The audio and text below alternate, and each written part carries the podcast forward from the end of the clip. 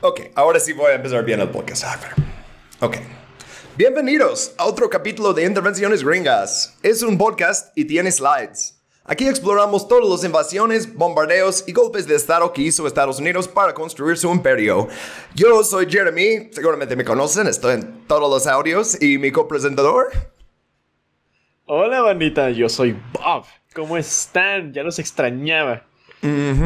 Ah, sí, es cierto. Ah, Tuvimos una semana de.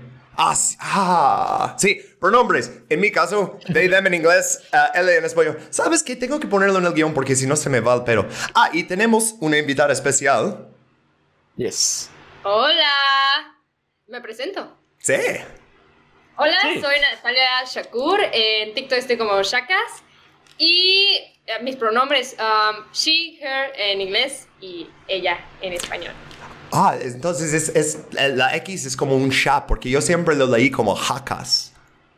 Ah, Ah. sí, la gente lo hace de seguido. Me da nada, estoy en la calle y me gritan ¡Jacas! Y yo, ¿quién? Jacas. Es que mi apellido tiene X y es Shakur. ah, ah, sí, o sea, como Tupac Shakur. Ajá, O sea, básicamente. y pueden entender esa referencia como quieran, si quieren pensar en el rapero o el de Perú, pues uno toma el nombre del otro. No les voy a decir ¿Hay un- cuál. ¿Hay para- de Perú? Sí, el original. Oh. En algún momento necesitamos hablar de él en el podcast. Pero no hoy, porque si están viendo el primer slide, ah, ven unos Marines de Estados Unidos, típico de un primer slide de intervenciones gringas, y es una foto en blanco y negro, entonces eso nos dice algo del momento de historia, y tiene follaje tropical. Entonces, eso puede ser muchos lugares, podría ser Cuba o Nicaragua o Filipinas, pero no, es Hawaii. Y aquí es donde pondría música hawaiana, pero la semana pasada con Puerto Rico este, nos metimos en unos problemas con YouTube por usar tanta música con derechos de autor. Y entonces ahora creo que YouTube va a llenar ese video de anuncios y no quiero. Entonces, imagínense que puse música de Lilo y Stitch aquí y Disney no me demandes. La cantamos, la cantamos. Órale, si, ¿Cómo si gustas. La de? Hawaiian, Hawaiian Roller Coaster Ride. De que. Oh, de. No, no, no, no, no. La verdad es que no sé hawaiano. Ah, Entonces, pero vamos a- esto fue bastante bueno. Ah, Lo intentamos. Estaba bastante bien. Bueno, Lilo y Stitch vino. ah, ¿Qué año salió esta película? ¿Como 2000? ¿2001? Quiero decir. Sí, los 2000. Los- Ajá, sí. Yo eh, todavía era niño, todavía ni era adolescente. Como un año más. ¿Sabes, que. Lilo y Stitch acabó cambiada, güey? Porque tenía una escena en la que pasaban en, por unas torres que eran como unos hoteles. ¿En serio? Acaba de pasar lo de 9-11. Sí, güey, acaba de Entonces pasar lo los de 9-11 borraron. y tuvieron que cambiarlo, güey. Wow. No mames, neta. Sí, te lo juro, porque hay una versión no editada. Ya ves, por ejemplo, no tiene sentido cuando Gantu da la, la vuelta y que la nave pasa así como de que por unas montañas, ¿no? Ajá. Ah, pues eso antes eran unos edificios de, de hoteles, pero como acaba de pasar, pues lo quitaron. No, ¿te imaginas que lo hubieran, que, de que lo hubieran dejado? No mames, imagínate. Pues en, en The Muppets Take Manhattan ah, se ven este, la, las Torres Gemelas, pero luego en otra escena no están. Ah, y es. Oh. eh, es- eh, mm, ah, ok, regresando al podcast que supuestamente es sobre historia. este, ah, estamos en el final del siglo XIX. Otra vez, es la cuarta vez en, en esta temporada que fue México, Filipinas y Canadá. Y todos en, en el mismo siglo, pero este es la más cerca de Filipinas porque es, vamos a hablar hoy de Hawái y el golpe de Estado en 1893, pero también el anexo, que fue cinco años después, y pues todo lo- el imperialismo y colonialismo que hicieron justo antes de eso, para llegar a eso. O sea, eso no salió de la nada, ¿no? Ah, pero sí, vimos ah, en el capítulo de Canadá, vimos Estados Unidos quiso conquistar más territorio de su vecino y no pudo. Y México fue el primer éxito en eso, de quitar territorio de un vecino. Y Puerto Rico, eh, de hecho, fue incorporado a la vez que Hawaii en 1898. Eh, incorporado, Puerto Rico sigue siendo incorporado, pero no organizado. Hawaii luego le hicieron un estado, ¿no? Ah, pero ah, gran diferencia entre Hawaii y Puerto Rico ah, es justamente eso. Hawaii es un estado desde 1955. Ah, eh, dato interesante, ahí nació Barack Obama y su oponente en 2008, John McCain, nació en Coco Solo, en la zona del canal de Panamá. Panamá. Ajá. ¿Sabían No, que en la escuela cagado, no, ¿no? enseñan, no enseñan que Hawái es un estado de Estados Unidos? No, ¿qué enseña? De que No, te, no, no, no te lo enseñan, nada más no te lo dicen. O sea, te dicen los estados, pero jamás incluyen ni a Hawái ni a Puerto Rico. Pues Puerto Rico, interesa. porque, no- porque ni, ni siquiera Puerto Rico es, es un estado, pero sí, no, o, sea- o sea, Hawái tuvieron que cambiar la bandera, o sea, para incluir Hawái y Alaska. Yo creo que metieron esos dos a la vez para luego tener una bandera con un nombre, este, un número a este pareja, ¿no? Ah, no. Obviamente no. Ok. Pero bueno, regresando a este capítulo, ah, vamos a ver algunos villanos familiares como presidente William McKinley, ah, pero él no fue el primer hombre blanco en victimizar a Hawái. Fue el que lo anexó, pero eso es incluso ah, después del golpe. Pero fue, en mi opinión, un ataque estilo 1, 2, 3. Primero, británicos, luego, cristianos, específicamente misionarios, y al final... Ese drop he usado varias veces y aún no me, no me hace nada por usarlo. Pero bueno, ah, antes de hablar de eso, ah, es el final de la temporada 1 y queremos hacer algo un poquito especial para ustedes, los oyentes. Entonces puse este mapa aquí que tristemente no puedo hacer un mapa de donde no- nos ven en YouTube. Eso es ah, descargas de RSS. Ah, entonces, si, si nos escuchas en Spotify o Apple Podcasts o así, ah, podemos ver más o menos desde donde nos escuchas. Y, y- Los queremos mucho. sí, entonces quería hacer como un shout out a los lugares donde tenemos oyentes, empezando con... ah, Voy a dividir las Américas y la gente se va a enojar, pero empezando con Norte y Cen- eh, América Central.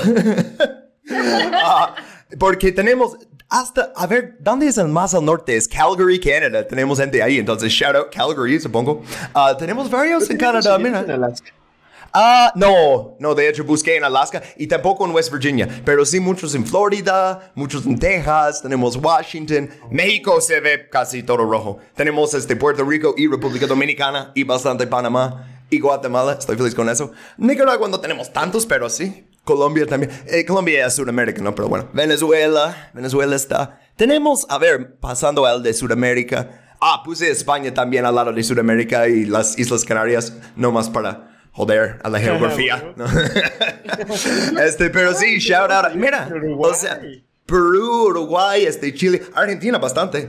Este, y España Sí. también, e incluso en Portugal. Y luego, eh, si ves este mapa de Europa, estamos hasta el norte de Helsinki y Saint- ah, San Petersburgo.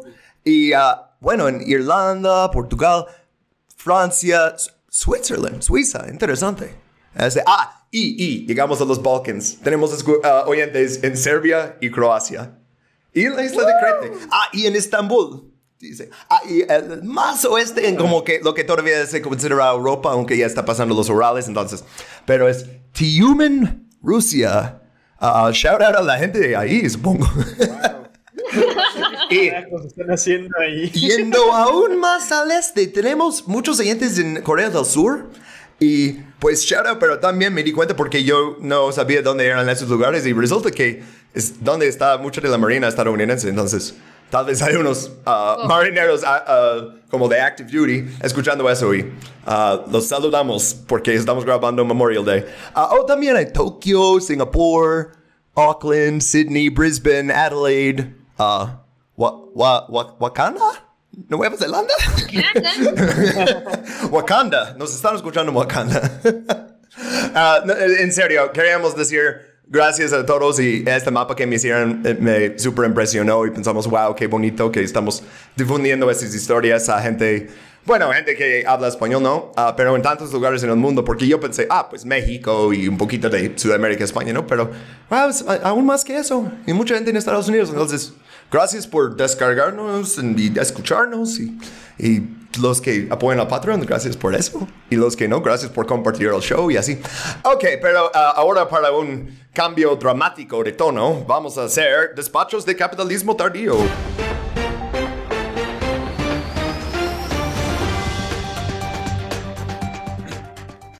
Y... Oh boy. Puse aquí, o sea, no quiero hablar demasiado de este pinche señor, pero que Joe Biden tu- tuvo una semana bastante ah, interesante, ah, muy dura, ¿no? Porque dijo que atacaría a Taiwán si China les ataca primero. Ah, dice que quiere mandar este, como boinas verdes y como operaciones especiales a, a Kiev. y que está mandando el ejército de regreso a Somalia. Todo en una semana, güey.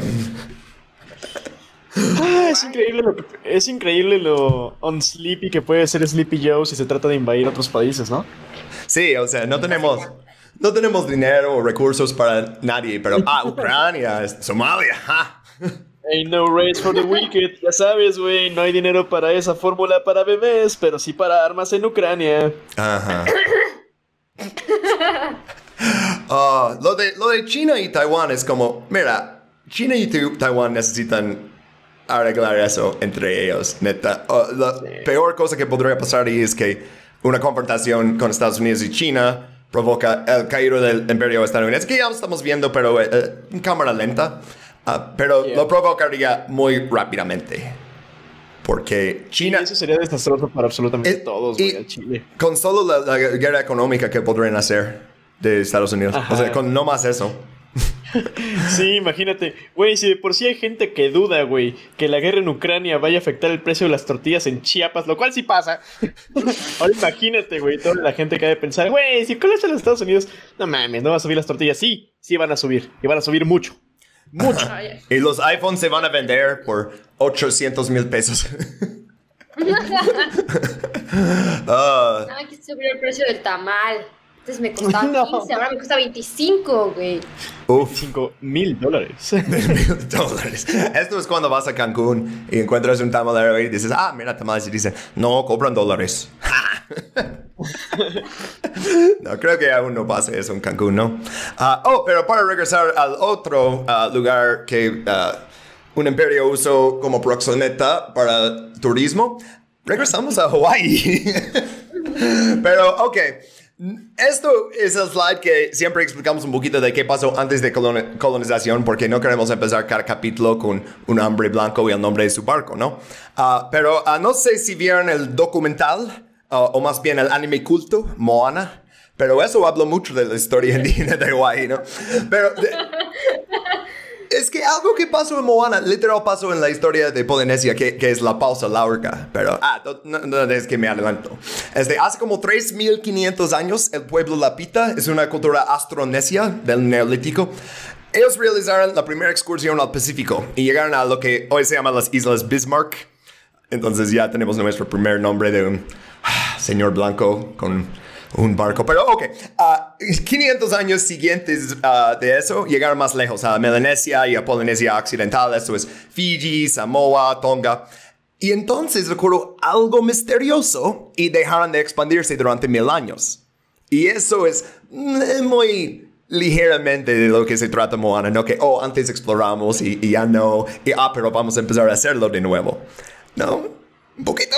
No. Eh, no es un documental, supongo. Este, pero para ponerlo en un contexto que me parece... Eh, eh, ok, pero después de eso ya se adentraron en la Polinesia Oriental. Y eso es llegando a Hawaii en el norte, Rapa Nui o Isla de Pascua en el este y Aotearoa que también es Nueva Zelanda, en el sur. Entonces, estos son los últimos lugares en ser poblados por seres humanos en el mundo. Ah, creo que alguien me va a corregir y decir, oh, Islandia. Ok, pues lugares que son deseables para vivir, colonizados en el mundo. y no porque necesitas correr de un rey corrupto en Noruega, ¿no? Ah, regresando a Hawái, los primeros colonos llegaron a, Kauai. Ah, eso también necesitamos hablar. Hawái son varias islas, pero también así se llama la isla grande. Pero llegaron a Hawái el grupo, arquipelago, quiere ser fancy, ¿no? O la cadena de islas, ¿no? Ah, en algún momento hace más o menos mil años. Y uh, Oahu hace como 900 o 800 años. Ah, la población de Hawái ah, en la época del contacto europeo es un tema súper espinoso, porque hay pruebas que la, la, población había crecido mucho y llegó a su punto máximo unos cientos años de que llegaron europeos y destruyeron un poquito más de la variedad de la experiencia humana para estandarizarlo, ¿no? Para que no existe nada de indígena en el mundo. Ah, pero sí, este, las estimaciones conservadoras de la población de Hawái en 1778 oscilan entre 400 mil y un millón de habitantes. Pero 45 años después ya eran mil 135 mil. Entonces, ¿qué pasó ahí? Ah, pues enfermedades y otras cosas. Ah. Básicamente, Tenochtitlan 2.0. Ujú, sí. Ah, sí, también llevaron ratas y ah, ya sabes, destruían la ecología. Y gatos, güey. Resulta que los Ajá. pinches gatos son una pinche plaga asesina de ecosistemas cabroncísima, eh, güey. Ujú. O sea, eh, vamos a hablar porque los primeros que llegaron ahí ah, fueron británicos y los británicos en ese siglo especialmente arruinaron tanta de la cultura del mundo. Ah, como siempre. sí, pero ok. Siempre. Ah, Igual. Vamos a ponernos como en el pensamiento del de, el asen- eh, asentamiento original. Imagínate que eres un colono polinesio y quieres ir a Hawái. Necesitas, normalmente hacían eso con como un centenar de personas, de preferencia más personas para evitar problemas de endogamia, que es algo que pasa cuando pasas de una isla a otra isla y otra, con menos gente cada vez. Ah, pero también necesitas llevar cultivos y ganado. Y estos que llevaron a Hawái, que no originalmente eran de ahí, pero fueron lle- llevados ahí por polinesios, fueron a cocos, plátanos, también cerdos, gallinas, caña de azúcar. Ah, eso va a ser importante después. Pero lo más interesante de eso ah, es que llevaron camotes, que son nativos de Sudamérica, de Centroamérica y Sudamérica. Y recientemente realizaron un análisis de ADN de mil mm, 1245 variedades de camotes de Asia y América. Y los investigadores encontraron un vínculo genético que demuestra que la raíz llegó a Polinesia desde los Andes alrededor del año 1100. Sí. Sí, Increíble. Güey, está bien perro, güey. porque- Sí, no mames. eh, Güey, quería mucho que llegáramos a esta parte. Tal vez, güey, las primeras personas que descubrieron, entre comillas, América, porque no puedes descubrir algo que ya, Ajá. que ya es algo. Que vinieron en barcos, que vinieron en barcos, pues. sí. o sea, los primeros, como, sí, las primeras personas externas a, a América que llegaron a América, muy probablemente fueron los polinesios, güey. Ajá. O sea, incluso antes que los viajes de los mismos vikingos. Y eso está bien perro, güey, porque te habla de una cultura que tal vez si no tenía idioma escrito, güey, tal vez si no tenía como que alguna, alguna, alguna cultura así puesta en piedra, güey. Pero estos cabrones, güey, o sea, imagínate, güey, para pasar por el océano más grande de este mundo, güey, entre un montón de islitas bien chiquitas y agarrar tu camino y todavía regresar con comida desde los Andes, güey. Esos vatos eran una perra pistolota, güey. Y no hicieron un genocidio llegando ahí. Nomás ll- llegaron y dicen, oh, mira, ah, esa es otra cultura indígena. Vamos a intercambiar unas cosas. Oh, te, te quedas con este cultivo, yo me quedo con esto y subo a mi barco. Nos vemos. Eh, in- increíble. Tome nota. Ajá. Tome nota. O sea, nadie puso una bandera, nadie dio sífilis a nadie más. Ah, pero vamos a ver que otro cultivo de Sudamérica, justamente la piña, eso va a cambiar muchísimas cosas en Hawái. Cuando, cuando- ajá, sí. Este, hagamos una nota antes de, de seguir sobre el idioma hawaiano, porque es muy difícil de pronunciar y eso suena como, oh, es un pretexto, ¿no? Que vas a pronunciar todo mal. Les quiero dar un ejemplo. Ah, pau, pau, significa completado. Pau significa olín. Pau significa húmedo y pau significa una falda. O sea, in- por más que intento, y yo creo que, intent- que esos cuatro los dije mal a lo, mejor también. Ah, por más que intento, va a haber alguien en los comentarios muy listo que dice, pronunciaste mal todos los nombres hawaianos. Ok, pero hice mi mejor intento, perdón. Ah, este, pero sí, eh, su idioma está relacionado con otros idiomas polinesios, pero como dice Bob, no estaba escrito, ¿no? Pero cuando los primeros misioneros cristianos llegaron a Hawái en 1820, usaron el alfabeto inglés, latín, ¿no? Para traducir la Biblia a hawaiano. Y a la vez atribuyeron el idioma, o sea, hicieron un diccionario por primera vez de hawaiano, ¿no? Ya en 1826, seis años después, los hawaianos aprendían a leer y escribir en su idioma, empezaron a crear periódicos. Más sobre esto en un momento. Ah, pero por supuesto, cuando estamos hablando del idioma y Estados Unidos, pues prohibieron el idioma hawaiano en el gobierno y las escuelas desde el anexo 1898 hasta 1978. O sea, cuando, cuando mis papás estaban en la uni. sí, ajá. Ajá. Pero ah, sí, con la historia fea de mi país prohibiendo el idioma, voy a hacer mi mejor intento, pero ah, a la vez va a ser difícil. Ok, llegamos entonces al contacto europeo y esto es... Vamos a hablar de un explorador, un hijo de puta, que no se llama Cristóbal Colón. ¡Yay! Este, sí, porque para llegar a los misioneros y las piñas hay que hablar primero de sándwiches. Jaja. Ay, no. Ah, Güey, ¿cómo sí. les maman los, los sándwiches estos cabrones? güey? Hay un- ¿Sí o no que había un sándwich Ontario en el capítulo de Canadá? Cada vez que hablamos de algo que tiene que ver con británicos, luego es sándwich. Este, sí, pues este, ah, el explorador, entre comillas, de este, ah, él es un famosísimo capitán de la piratería, no, eh, de la marina británica y es capitán James Cook. Captain Cook. Y a partir de 1766, él navegó por el Pacífico, izando banderas británicas, robando tesoros culturales, como vemos en el slide, ah, y propagando la sífilis. O sea, eso lo dije antes de broma, pero literal, estos viajes puedes rastrear como... Ok, ah, siguiendo con, con la política. Pues él llegó a Australia, Aotearoa, Tahiti, Vanuatu, muchos de los lugares que habían colonizado este, los polinesios. Australia, ah, al contrario, fue colonizado mucho antes, o bueno, no colonizado, ah, poblado por primera vez hace 65 mil años, ¿no? Pero James Cook cuando llegó ahí dijo, ah, eso es tierra nulis, nadie vive aquí. Entonces esto te da una idea del tipo de persona que era, ¿no? Aparte de ser un capitán en la Marina Real en el siglo XVIII. Pero, ok. Ah, en 1766, mismo año que firmaron Declaración de Independencia, ¿no? En su tercer viaje por el Pacífico para encontrar el paso del noroeste. Y si eres un aficionado de la historia marítima, puedes decir que, oh, pero esto no existe. ¿no? Que es imposible cruzar Asia. Decir, pues no sabía, era un explorador, ¿no? Ah, de hecho, ahora sí existe por cambio climático, ¿sabían? Que derretió tanto hielo. Sad. ok, pero ok. Ah, Captain Cook desembarcó en ah, Waimea, Kauai, en enero de 1778 por primera vez. Y esto es cuando le dijo Isla Sandwich a Hawaii en honor al conde de Sandwich.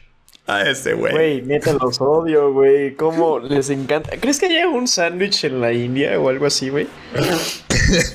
No me sorprendería, güey. ¿Neta? No, no, a mí tampoco. O en Sudáfrica o en... eh, puede, puede ser como Malasia, puede ser tantos lugares que tienen... En Belice, eh, s- o, o tal vez en, en Kenia hay una colonia que nomás se llama Sandwich. ¿Te imaginas que alguien que se apellide Sandwich vea Ah. sí, ¿no? Y es como, o sea, ser como... Vida real, ¿no? Like Duke of Windsor, Winchester, Lucan, todo eso suena padre, ¿no? Y like, I'm the uh, Duke of Sandwich. Mucho gusto. Ok, pues James Cook llega a Kauai y a sus su tripulación, ¿no? O sea, los hombres de sus barcos intercambiaban bienes de hierro, especialmente clavos, con los hawaianos, porque dicen, wow, ¿qué es eso? No tenemos metalurgia. Entonces los cambian por comida, o sea, así él iba a agarrar cerdos y gallinas y así para llevar ah, por su viaje. Y también los cambian por sexo, porque para un marinero británico, cualquier mujer indígena es automáticamente una prostituta. Y porque estamos hablando de la Marina Real, probablemente también algunos de los chicos jóvenes. No tengo pruebas, pero tampoco dudas. Ah, sí, ah, pero luego se dirigieron al norte hacia Alaska para navegar directamente hacia un muro de hielo, estilo Juego de Tronos. Y ah, eh, imagínate, no lo encontraron y regresaron. Y un año después, enero de 1779. Y hablamos un poquito de las fuentes aquí, porque no vas a encontrar fuentes imparciales cuando se trata de Captain Cook. Pero ah, según los británicos, y vamos a hablar un poquito de por qué, su segundo viaje, ah, él y su tripulación fueron tratados como dioses por su fabulosa piel blanca. O simplemente los hawaianos estaban en medio de un festival religioso. Cuando él apareció de nuevo en la bahía de Kalakayuka, y esto está en la Isla Grande. Y el contexto aquí, la bahía de Kealakau... Jesus, una vez más. Kealakekua... Ah, ahí está. Es el puerto sagrado de Lono. Y Lono es el dios hawaiano de la fertilidad.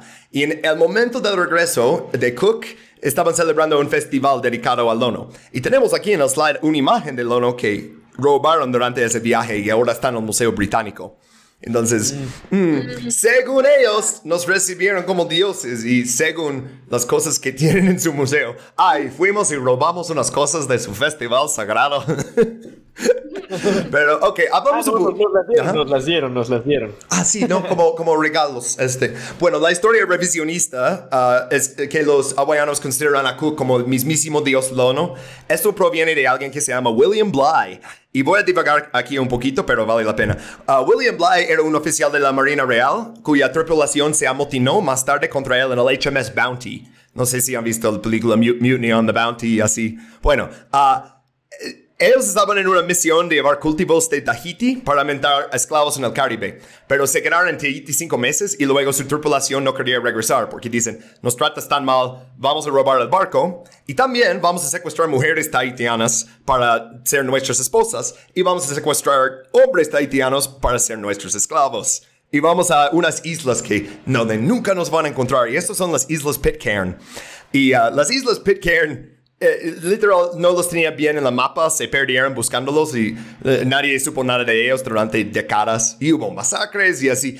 Eh, Tal vez algún día hago este, un capítulo bonus sobre esto, aunque técnicamente no tiene nada que ver con Estados Unidos, pero lo menciono porque hoy en día existe el territorio británico de, la, de ultramar de las Islas Pitcairn.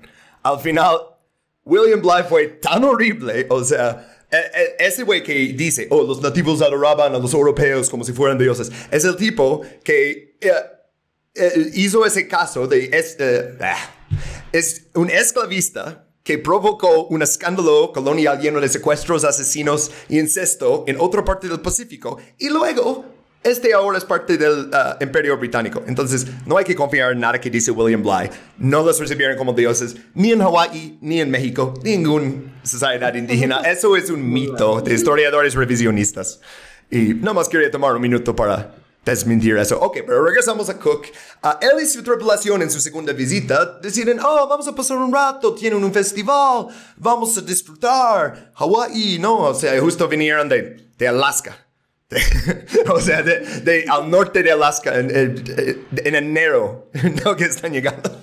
Este, pues ah, en pocas semanas se convirtieron en los enemigos de los hawaianos. Y pues, ¿cómo puedes imaginar que hicieron eso? Pues, ¿qué, qué habrá sido? Hmm. La historia está tan pinche fea. Mira, ah, tenían ah, un cementerio sagrado y tenían madera ahí, súper buena madera. Y Cook dice, oh, quiero intercambiar por eso. Y los hawaianos dicen, no, no puedes tener la madera especial de nuestro cementerio donde enterramos los jefes y así.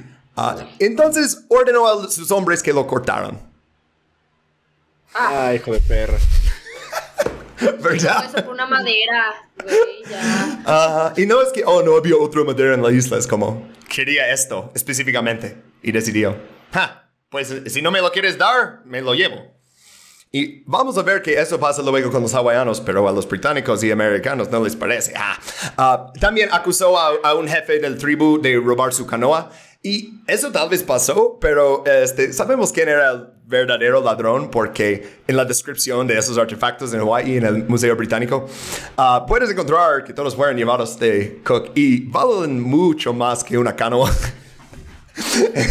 Entonces, si le robaron uno de los canoas que vino con su armada, no, um, ¿qué? ¿Qué? O sea, pero ah, la buena voluntad entre hawaianos y marineros británicos se acabó oficialmente y se fueron de ahí 4 de febrero de 1779. Pero aún no terminamos con Cook, porque en el next slide... Yeah! Intentaron irse de Hawái, pero un viento de gran intensidad dañó el palo mayor de uno de los barcos. Entonces le obligó a regresar a Hawái para intentar repararlo, porque estás en medio Pacífico, tienes que hacerlo. Eh, ¿Sabes cómo lo recibieron los hawaianos? Con antorchas, que los A vergazos. Eh, básicamente sí, lanzándoles piedras. O sea, o cuando vieron sus barcos, empezaron a lanzar piedras desde, desde la playa. Y aún así, desembarcó, ¿no? este, y ahora robaron ah, sus barcos, pero no sus barcos grandes. La verdad es que no sabían us- usar barcos así, ¿no? Pero los chiquitos sí, porque los barcos grandes vienen con chiquitos. Entonces, en, cuando llegó, y en las fuentes algunos dicen cutter, otros dicen jolly boat, eh, neta es como otro barquito, ¿no? Pues, ah, una cita del marino John Ledyard ah, en la tripulación de Cook. Nuestro regreso a esta bahía fue tan desagradable para nosotros como para los habitantes, pues estábamos mutuamente hartos. habían sido oprimidos y estaban cansados de nuestra prostituida alianza. También era igualmente evidente por las miradas de los nativos, así como por cualquier otra apariencia, ah, bueno, apariencia, hmm, que nuestra amistad había llegado a su fin y que no, y que no, ah, Jesus fucking Christ, y que no, Bob, cut all that out later, you got me, y que no teníamos, y que no teníamos otra cosa que hacer que apresurar nuestra partida a alguna isla diferente, donde nuestros vicios no fueran conocidos y donde nuestras virtudes intrínsecas pudieran ganarnos otro corto espacio de ser maravillados. Ah. Entonces, Oh, o sea, necesitamos una isla diferente donde nuestros vicios no están conocidos, ¿no? Como ah, Little St. James. Hide your kids, hide your wife. Ok.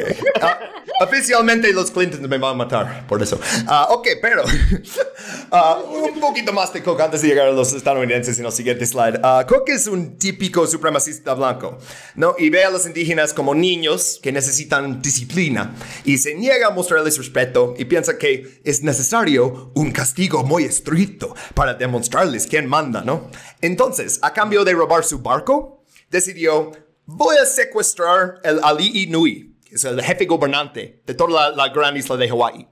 Y este jefe se llama Kalani Opu'u. Y yo lo puse ahí como Paul Bremen diciendo, Ladies and gentlemen, we got him, cuando agarraron a Saddam Hussein, porque básicamente es lo mismo que pasó aquí. menos, menos el hoyito en el desierto. Pero, ah, los hawaianos se dieron cuenta que estaba intentando secuestrarlo, porque viene y dice, oh, ven conmigo, necesito hablar contigo en el barco, ¿no? Y luego se da cuenta, oh, me están intentando llevar como a fuerza. Y se siente ahí en la playa. Y no, le- no quieren hacer todo un escándalo porque ya todos salen a ver qué está pasando. Están ahí como, ok, párate ya, vamos al barco. Y él, no. Eh, pues los demás se dan cuenta que están intentando secuestrar al jefe y pues le atacaron. Y los británicos tenían armas y obviamente dispararon sus mosquetes y así. Pero los hawaianos tenían una cosa que se llama leo manos. Puse uno en la slide, pero si no lo estás viendo, ah, es, es como una... ¿cómo, eh, ¿Cómo se pronuncia eso? Porque eso es... Macahuitos, sí. y, yo, y sí me van a poder ayudar con eso. Pero en vez de obsidiano tiene dientes de tiburón. Y se cree que uno de ellos... Ajá, que me- uno de ellos fue... Sí, pero o sea, con to- todos esos dientes. Y aparte, el güey que lo trae, imagínate que tuvo que matar a un tiburón y sacar sus dientes, ¿no? Para hacerlo. Tal, güey. Y, ajá, y no tenían metal, entonces no lo está haciendo con un cuchillo, lo está haciendo con sus manos. O sea, ¿ves a alguien con esa arma y, uh, güey, tu mosquete, qué? y, ah, ah, Swing y se acabó. Ajá, y este, el, ah, el alto jefe, aquí va otro nombre, Kalaimanokoa Oa'a, ah, y también conocido como Kanaina Nui, o eso tra- traduce a El Conquistador, porque él fue quien entregó el golpe fatal a la cabeza de James Cook. Uh, una vez más. Y quiero decir que, ah, y aquí termina el podcast y fue el fin de colonialismo e imperialismo en Hawái para siempre, pero, ah, no. Este, no. No, pero eh, no fueron colonizados por los británicos directamente, tanto como otros, ah, pero esto no sería el último intento. Pero unas cosas muy importantes pasan justo después de eso. Ah, entonces, y, antes de seguir con el siguiente slide, nomás quiero darles la lección que si llega un barco con gente blanca y tu civilización nunca ha visto eso, necesitas matarlos desde el principio. No dejes que manden una carta para decir dónde está tu isla. Mátalos desde el principio. y eso es lo que... Esto se convierte en el, el actitud de ah, eh, algunos hawaianos ba- bastante rápido después. Ah, porque llegamos a nuestra primera masacre de hawaianos por un estadounidense. Ah, ok. Y ni llegamos al siglo XVIII. Pero este evento es bastante importante en la fundación del reino unificado de Hawái. Ah, esto es la masacre de Odowalu. Y este, vamos a aprender otra palabra hawaiana. Y se, eh, se dice kalolopau. Y eso significa los sesos derramados. Yeah. Es uno de esos slides. Ah, violencia. Me encanta. Sí, este, ok, ah, así lo dicen ah, los hawaianos. También el otro nombre para este es The Wounded Knee Hawaiana. Oh, oh, oh. Ajá, entonces- Va a acabar muy mal. Ajá, o sea, so- con solo los nombres que lo dicen, sin, sin contar la historia, ya dices, uh oh. Oh, no. Este, ok, pues tenemos ah, el- los personajes en, en esta historiecita son este, un papá y hijo. Este, tenemos a... Ah, pero primero de- déjame, antes de hablar de ellos, déjame hablar de la imagen ahí de un barco estadounidense que se dice ahí Fair American, así se llama. Y si te fijas mirando el slide, puedes ver quién es el capitán y la tripulación. Y no son blancos y no son estadounidenses. Este, es hawaiano. Es... eh, pero no quiero dar spoil- spoilers, pero no más, ¿qué pasó ahí? Ok, pues, 1789, pocos años después de lo de Cook, como una década, capitán estadounidense Simon Metcalf emprendió una misión de comercio marítimo de pieles, como eso era popular en esa época, pieles de castores y así, ah, con dos barcos. Y el más grande fue el Anora, y el pequeño fue ah, una goleta que se llama Fair American. Y esto fue bajo su- al mando de su hijo, Thomas Humphrey Metca- Metcalf. Entonces tenemos Simon Metcalf, el papá, Thomas Metcalf, su hijo. Y el Fair American fue capturado por los españoles durante la crisis de Nootka y de hecho llevado a México. Pero una vez que llegue ahí, este, termina esa crisis, no quiero divagar en eso, la, lo, lo dejan ir, ¿no? Pero sin embargo, Thomas va a llegar tarde a Hawái y su padre, Simon, va a arruinar absolutamente todo antes de su llegada. La Eleonora llegó a Maui en enero 1790 y el jefe Kame Eamoku, ah, one more time, Kame Eamoku subió al barco para darles la bienvenida y allí la tripulación comerciaba con los hawaianos locales por cosas de siempre, ¿no? Como cerdos, frutas, pescado. Y Simon Metcalf tuvo algún tipo de desacuerdo con el jefe. Esta parte de la historia no está muy clara, pero algún tipo de desacuerdo se dirigió unos kilómetros más al norte. Decidió irse con este. Ah, pero ancló en una barra cerca del pueblo de Hanuaula. Not Honolulu, Hanuaula. Es, no tienen eh, tantos diferentes ah, letras y sonidos en su idioma, entonces luego los nombres son bien largos y medio similares y no eres familiar con él. Ah, pero ok, esa misma noche los hawaianos le robaron su cúter, uno de esos barcos pequeños unidos al barco grande, ¿no? O sea, ya después de James Cook es como, mira, si llega alguien con barcos a nuestras aguas, son barcos gratis, llévatelos. No, no vamos a encontrar... Free real estate. Ah, es free real estate. Yo hubiera puesto ese meme. Lo que puse es de Community, es, es Simon Metcalf como este Troy llegando con las pizzas y todo está en llamas. Como, pero solo me fui unos minutos. Este, ah, sí, porque realmente vivimos en, en la línea de tiempo más oscuro. Ah, pero ok, cuando se dieron cuenta en el barco de Simon Metcalf que habían robado el cúter, el barco ya había sido desguazado para convertirlo en, chat- en chatarra. Querían el metal del barco, ni querían el barco. Dice, ah, ese barco está bien feo, pero mira todo ese metal. Mira, güey. Entonces se da cuenta y ya lo están. O sea, es como cuando dejas tu coche en una colonia media fea y en la mañana ya no tienes llantas. No. y tu convertidor catalítico ya no está. Y dices, es mi culpa por dejarlo aquí, ¿verdad? bueno. Y en Mérida tuvieron que poner en un coche, en una zona medio rara, tuvieron que poner rejas, rejas alrededor de un coche, de que en medio de la calle y las rejas. Oh, shit. Wow. La próxima vez les robaron las llantas. Oh, oh, man.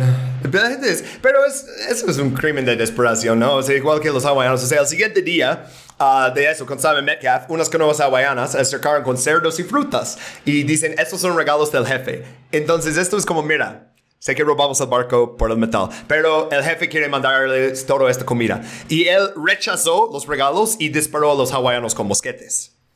Interesante, ¿no? Ah. Pero es- esto no es un masacre, ni, ni para, ni para cerca esa es la masacre. Eso es como su primer acto de violencia contra ellos, ¿no? Ah, bueno, esa noche, un hawaiano con un cuchillo nadó hasta el barco y intentó robar un trozo de cobre de su parte inferior. Y los hawaianos ya están como, ok, podemos llevar el metal que queremos, ¿no? Pero Simon Metcalf se da cuenta mientras lo está haciendo y dispara al ladrón ah, con una pistola desde la ventana del camarote, pero no le da. Pero su tripulación captura al hombre. O sea, cuando intento, vino literalmente nadando. Entonces lo capturan, lo llevan y él dice, ok, lo vamos a ejecutar. Y su tripulación dice, nah, no sabemos quién es y no nos puede decir nada. Entonces tal vez van a venir a buscarlo y lo ponemos como negociar, ¿no? Y él, ah, ok. Él, él quería matarlo inmediatamente. Y, o sea, de manera como muy pública. Quería venganza.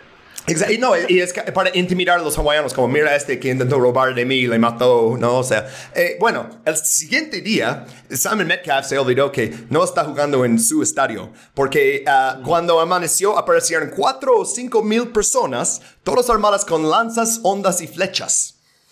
Entonces, en la playa ahí. Armó. sí. Simon Metcalf decidió no negociar con terroristas y ah, ordenó a la Eleonora que disparara sus cañones contra la playa. Y esto ni siquiera es la masacre, pero dicen que mataron entre como 30 a 100 personas y básicamente se fueron corriendo y él se quedó anclado lejos, ¿no? Ah, ok. Ah, un día más tarde, no, unos días más tarde escribí, entonces unos días. Al salir de la bahía, el Eleonora fue abordado por canoas hawaianas y dicen a Metcalf, ah, ¿quieres recuperar tu barco robado? Puedes ir a negociar con otro jefe, ah, se llama Kaupuiki. Y dice, ok, voy a hacerlo porque, ¿sabes? Si quiero mi barco. Ah, en, ese momento aún no sabe que lo han convertido en chatarra, pero este, ah, ah, se va a enterar bastante rápido. Pero bueno, la, re- la- la recompensa que negociaron fue un mosquete, ocho cartuchos, una bala de hierro y un trozo de tela de bengala, que en esa época la, la tela que viene de lo que hoy es Bangladesh es el mejor del mundo, ¿no? Este, bueno, eh, esto fue el tratado. Esto para los restos de la guardia y luego lo mismo. Entonces, otro mosquete, otros otros cartuchos y así ah, para el barco. Entonces, la primera recompensa se entregó sin incidentes. Llevaron el cuerpo de- del hombre y, y aparte le explicaron, mira, cuando robamos el barco no sabíamos que él estaba adentro. Nos sorprendió con su pistola y pues lo matamos. y, él está como, sabes, Ah, lo entiendo, sabes, sin problemas. Ah, regresa después con mi barco. Y dicen, ok. Y uh, Kapuiki regresa con la, la del barco. Y ah, se cita a Metcalf diciendo, ahora daré la recompensa que poco esperan. Que es algo de una fucking película de X-Men o algo, güey. Ah, o sea, es- y aquí viene mas- la masacre. Este, dijo a los cientos de canoas que estaban en el agua que se acercan al lado de ah, donde están sus cañones. Y luego, una vez que todos estaban ahí supuestamente para comerciar, ya resolucionamos todo, todos vengan, vamos a comerciar, vengan aquí. Una vez que estaban todos este lado, disparó contra hawaianos desarmados. Y usó algo que se llama grape shot, que es como para uf, magnificar el daño a, a blancos suaves, dicen los militares, ¿no? O sea, no, no para a- hacer un hoyo en un barco, sino para... mm, cortar la cabeza de gente y así, ¿no? Ah, un historiador hawaiano, a Kamako, escribió, incluso los se alejaron nadando fueron abatidos. A mediodía de ese día, el Eleanor zarpó y la gente salió y trajo los muertos a la orilla, algunos sumergiéndose en el mar con cuerdas y otros utilizando ganchos, y los muertos fueron amontados en las arenas de Oluwalu. Debido a los cerebros de muchos, resumbaban en los lugares que les habían disparado en la cabeza. Esta batalla contra el barco Eleanor y su capitán se llama Kalolupa'u, los cerebros derramados. Fue un espectáculo enfermizo, como Mahulu y otros han relatado. Los muertos masacrados fueron amontados sobre la arena. Esposas, hijos, padres y amigos acudieron a ver a llorar sus muertos y se oyó un fuerte lamento. Fuerte, ¿no? Ah, otra vez. verga. Ajá, este. Ah, pero seis semanas después llegó el hijo de Simon Metcalf. ¿Y cómo crees que lo recibieron? Espero le hayan tumbado su barco, la verdad. Sin hacer preguntas, sin hablar, sin intentos de comercio. En cuando desembarcaron, mataron a absolutamente todos, menos a uno. Pero llegamos a eso en un segundo. Y no fue, ah, por cierto, eh, este Metcalf, no, no, no. No, fue alguien más. Ok. Fue un marinero justamente llamado Isaac Davis. Y el propio Kamehameha, primera vez que entro en esta historia, él perdonó la vida a Davis a cambio de que se convirtiera en su asesor militar y que le enseña a usar los barcos grandes como The Fair American y sus cañones y que le enseñan las tácticas. Ajá, entonces él dice, Ah. estos güeyes con los barcos aquí y sus cañones van a seguir llegando, van a seguir matándonos hasta que morimos todos. Al menos que alguien como yo, Kamehameha el primero, uh, uno todas las islas de Hawái y luego, según él, su destino unir todo Polinesia. No lo hace, pero... ah, este, pero sí, o sea, él después de básicamente dos eventos, ¿no? O sea, la llegada de Cook, matan a Cook, llegada de, de- de ma- masacre cuando le confían un tantito y luego masacran al siguiente barco, ¿no? Y usa ese barco para convertir Hawái en su reino por primera vez. Ah, entonces, ah, también este John Young, él era el contramaestre de la Eleonora y él fue capturado en la bahía de uh, Kealakaukuka, ah, por la misma época. O sea, él estaba ahí como le capturaron y luego el barco se fue sin él. Este, bueno, esos Bueno, dos. bye. Es que en esa época es como, ok, ¿tenemos todos? Mm, sí, ok, zarpamos, ¿no? Este, pues lo- esos dos hombres instruyeron a Kamehameha en el despliegue táctico de cañones, artillería naval. T- ese evento básicamente cambió las islas para siempre, porque aquí en el siguiente slide tenemos Kamehameha y puedes ver que su pelo cambió de color cuando se volvió Super Saiyan. Por lo menos ellos se aprendieron de que eh, sí, ya como que dijeron, "Mm, no me vuelva a pasar. De que, Sí. Ah, que llegue muerto, listo. Desafortunadamente va a volver a pasar, pero por eh, como 100 años no. Porque, o sea, este, o sea, pone unos huevos tan grandes en la mesa que los británicos, franceses y estadounidenses básicamente dicen, ah, mejor no. Este, Sí, ah, pues empezamos con la Isla Grande, porque eso fue como su primera conquista. Él, él, este, creció, él es de familia de nobleza de Hawái. O sea, porque antes ya había como jefes y líneas de herencia y en- endogamía y todo, ¿no? Ah, pues él creció, en, como siempre, ¿no? La, la corte de su tío. Ah, y cuando su tío murió, el poder se dividió entre Kamehameha, que no era su hijo natural, y este Kalaniopuu. Ah, y bueno, Kamehameha, una vez que tenía ese barco, ganó esa guerra civil bastante rápido. Y, ya, una vez que concedió uh, su poder sobre la gran isla, inmediatamente intentó conquistar a Maui en 1790. O sea, apenas se fueron los demás y él ya está en el barco conquistando a Maui, ¿no? Y lo funciona, pero no realmente, porque no dejó como alguna fuerza para gobernancia. Así. Entonces, 1791 se produjo uh, un uh, levantamiento en Maui y lo rechazan como rey. Entonces él dice, ok, necesito reunir todas mis fuerzas y preparar para no conquistar una isla tras otra, no. Preparar varios años y luego conquistar todo. Y es exactamente lo que hizo. 1795 ya tenía no- 960 canoas de guerra y 10.000 soldados. Y ya. Entonces, Ahora sí. Ahora sí, ajá, Maui y luego este Molokai también. Oahu fue el desaf- des- desafío mayor porque ah, más población, jefes más fuertes, muchos, muchos motivos. Ah, Kamehameha invadió las costas de la playa de Waikiki y condujo su ejército hasta Nuanu. Y ahí fue ah, básicamente la única batalla que vamos a mencionar de eso, ah, porque tiene un ah, nombre bastante chido. Uh, Kalanikpuli y también le dicen, porque todas las batallas tienen dos nombres, no vayan. El otro es Kalekaa'ani y eso significa la lisa que salta. Y es porque las fuerzas de Kamehameha obligaron a los guerreros hasta un acantilado y luego eh, les empujaron al final de la fase final de la batalla. Ah, Sí, muerte. Sí, está bastante. sí. Bueno, eh, con eso básicamente ya controla todo Hawái, menos a Kauai, pero eso, en 1810, el rey de Kauai entregó pacíficamente la isla a Kamehameha porque vio que ya eh, él iba a ser el siguiente y dice, ah, ya no quiero más derra- derramamiento de sangre. Aparte, me caes ok, puede ser el rey.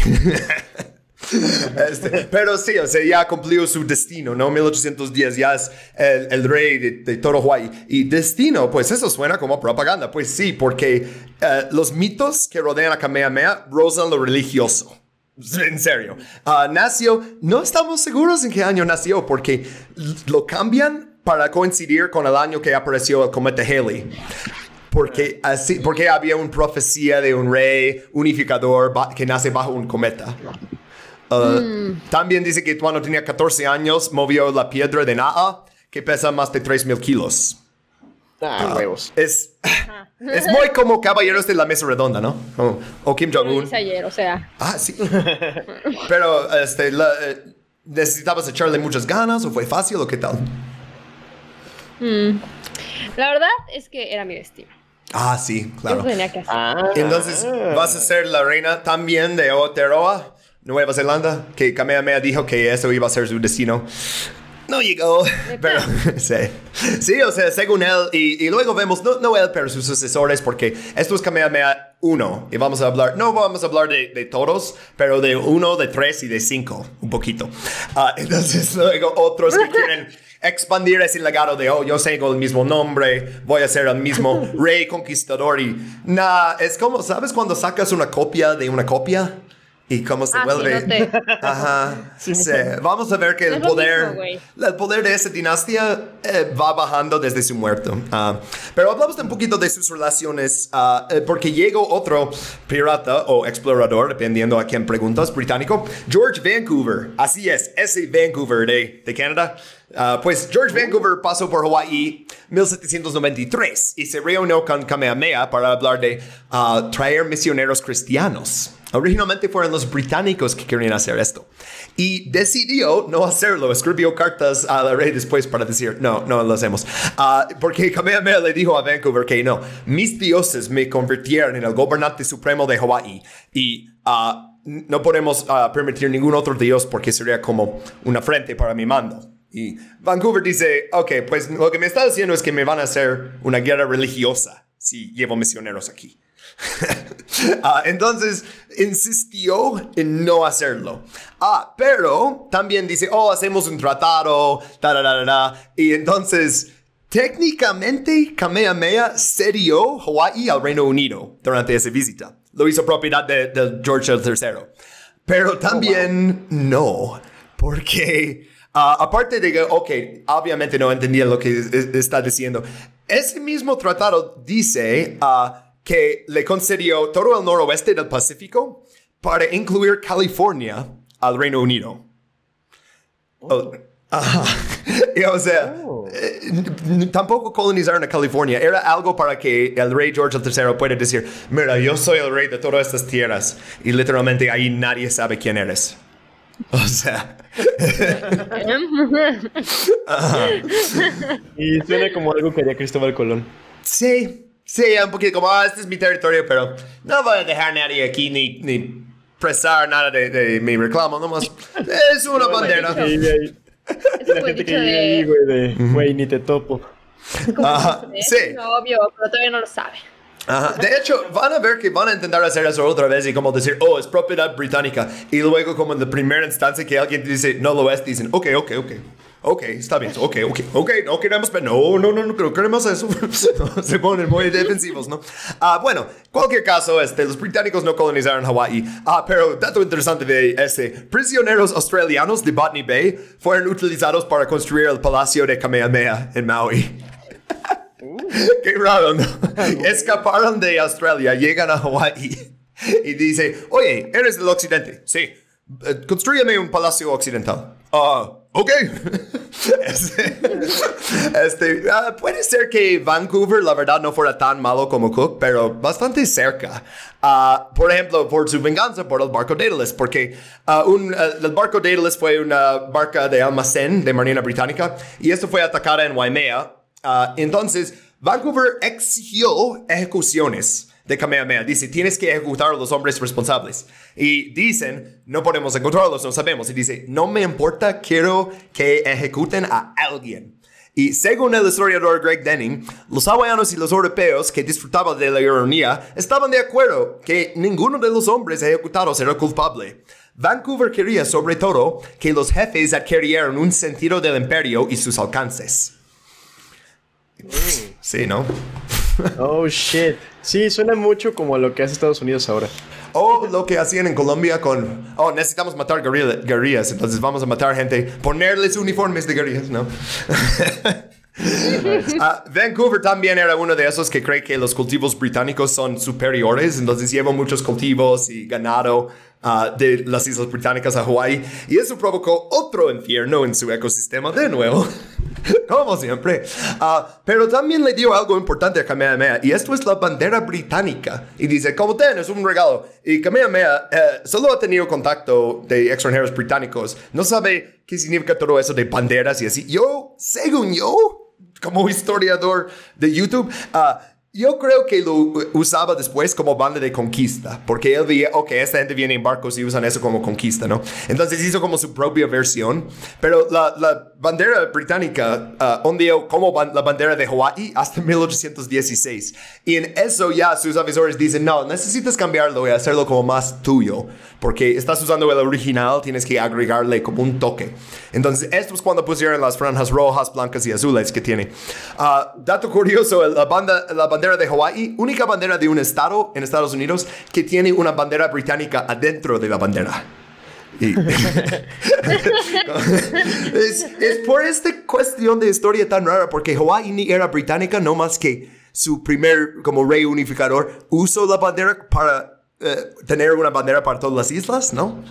Es como, uh, historiadores británicos pueden decir, oh, mira, lo hicieron propiedad del de, uh, rey George III y luego él fue actuando para el imperio, pero no, eso es, o sea, es, y ni siquiera es como una bandera normal de Commonwealth, como las proporciones son diferentes y los británicos son muy, esto tiene que ser esta proporción y, y no tiene nada que ver con eso. Es como, ¿sabes cuando vas a una papelería y tienen Elsa en la pared?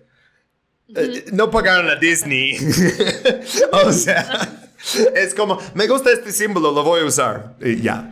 Uh, entonces, ahora llegamos a nuestro segundo villano de la historia. Ya se van los británicos, pero dejan ya la sabiduría de cómo usar sus armas y barcos para conquistar territorio, ¿no? Pero bueno, Kamehameha muere, uh, el Kamehameha 1 muere en 1819. Y menos de un año después de eso, los primeros misioneros cristianos llegaron a Hawái para difundir la buena palabra de Dios. Es una herramienta sorpresa que nos ayudará más tarde. Huevo. Este, uh, hablamos un poquito aquí de un concepto hawaiano que no tiene traducción porque es algo de su cultura. Se llama kapu. Y esto es como prohibición de ciertas actividades y también el carácter sagrado de otras cosas. O sea, la cosa más parecida que podría encontrar como de una palabra es como haram, pero haram es solo lo prohibido, eso puede ser como usado para los dos.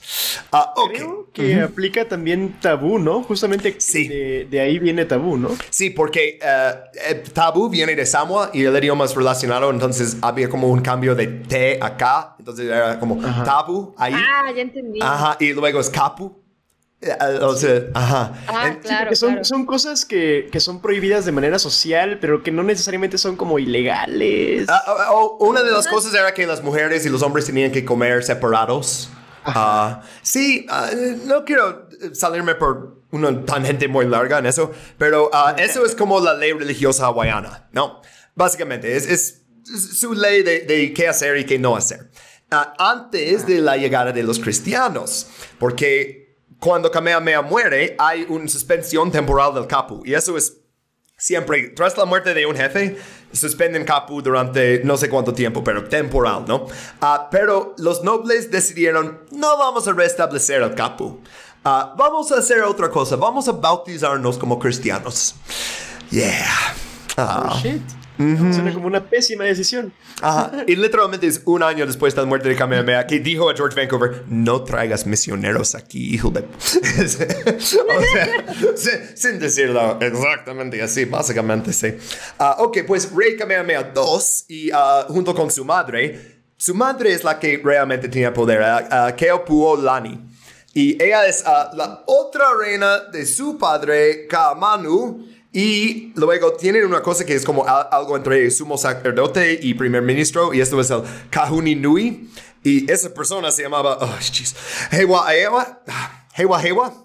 Bueno, -huh. estas personas, o sea, miembros de la nobleza, uh, otras reinas, porque Kamehameha tenía muchas esposas, muchos hijos de diferentes esposas, uh, tenía como uh, esposas de más alto rango. Interesante.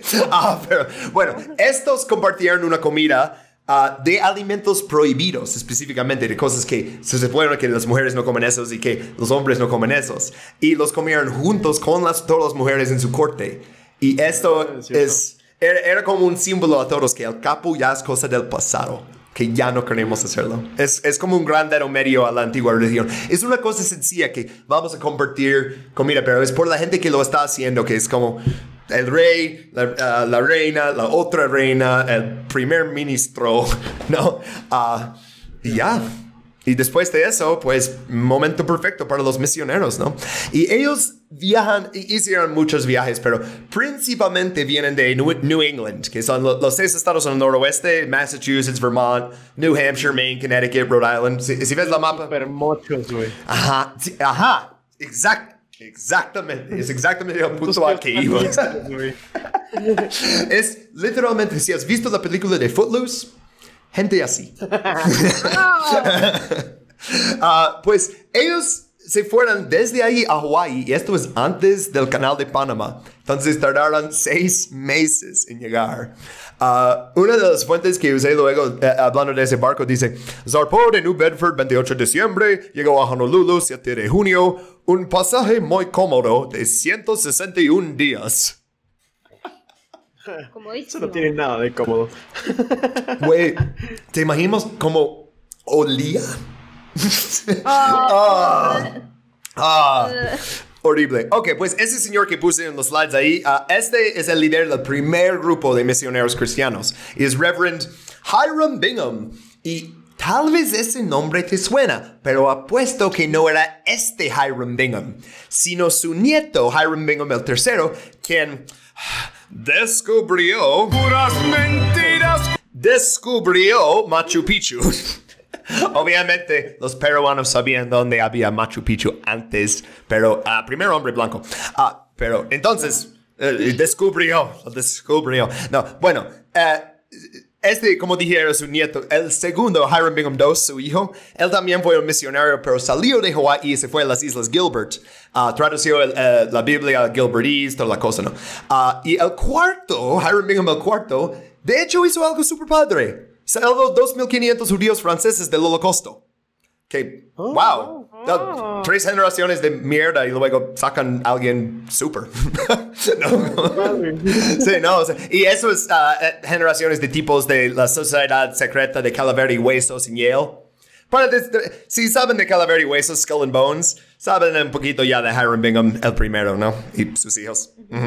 George Bush también fue Skull and Bones. Ajá, todos de la CIA. Ah, bueno, regresando a Hiram Bingham, el, el que se fue a Hawái, ¿no? ¿Cómo veía el territorio? Pues tenemos su diario y escribió. Voy a decir el inglés primero ah, y luego mi traducción. Decía, Darkness covered the earth and gross darkness the people. La oscuridad cubrió la tierra y la negrura burda el pueblo. Así lo traducí porque está siendo racista, güey. o sea, y no voy a decir oscuridad del pueblo porque él no está hablando de oh, su conocimiento. Es muy como el capítulo ah, que hicimos de los mormones y dice, oh, que castigaron a los indígenas con la piel de negrura, ¿no? Ah, Ah, sí, como John Muir hablando acerca de los indios, güey, en las montañas. ah. Ah, maldita sea, güey. Ya, es uno de esos güeyes. Y eh, no vamos a encontrar otra vez fuentes neutras, pero ¿quién quiere ser neutro realmente? Pues, bueno, las fuentes cristianas, ah, como su diario, por ejemplo, dice que oh, vino a salvar las almas de los hawaianos, ¿no? Y las fuentes hawaianas que tenemos de el momento, porque también es cuando empezaron a escribir su idioma y publicar sus propios periódicos, ¿no? Hacen ah, referencia a algo que se llama Oomaka Ulili Aina. Y esto se traduce como lujuria por la tierra. Yeah. y están hablando de los... Racista. Sí, ajá, bueno. ah, te- más bien como, oye, esta tierra que ustedes tienen es toda volcánica, ¿no? Como todo se da aquí, ¿no? Ah, ¿Cuánto quieren por la tierra? Oh, no, no se vende. No, no se vende, es propiedad del Dios. Oh. Ah, pues mira, yo tengo un libro aquí con un Dios que dice que, de hecho, ah, todo esto es mío. sí. Ah, qué padre tu religión, qué padre tu cultura. Ah, ya, ya no se permite. Ya, bye bye. Ahora tienes una nueva. ¿Cómo Pero?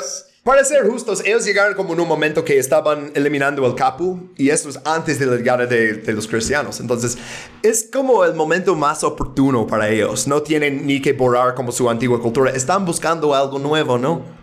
Y, ¿Sabes a qué me imagino, güey? Me imagino como el meme ese de Norbit, güey. Que, que la morra le pregunta, oye niño, ¿tienes novio? Y le dice, no. Ah, ahora soy tu novia. Ah. Neta, sí. Así es. Este, ah, llevaron otras cosas aparte que la Biblia. Por ejemplo, el concepto de propiedad privado. Y esto es durante 60 años que estaban llegando barcos con misionarios. Dos mil misionarios blancos al final, la- principalmente de Nueva Inglaterra, ah, New, New England, New England, Boston, Southie. Harvard Yard. Este, bueno, estos que llegaron a Hawaii y sus, sus descendientes serían este, los autores del anexo. Bueno, primero del golpe de Estado y luego el anexo. Ahora vamos a, eh, adelantar un poquito de pacing de este capítulo porque hay muchos eventos en eso, ¿no? Ok, 1820 llegan a los ah, misioneros. También llega la industria ballenera. Primera industria que le interesa a Estados Unidos ahí. Es el primer año que se funda una corporación ahí para ah, mandar barcos a matar ballenas. Chido, ¿no? Extractiva. Oh, shit. Ajá. Dos años después, 1822, la reina regente Ka'umanu ah, redactó nuevas leyes basadas en los diez mandamientos. Y una de esas leyes prohibía el hula.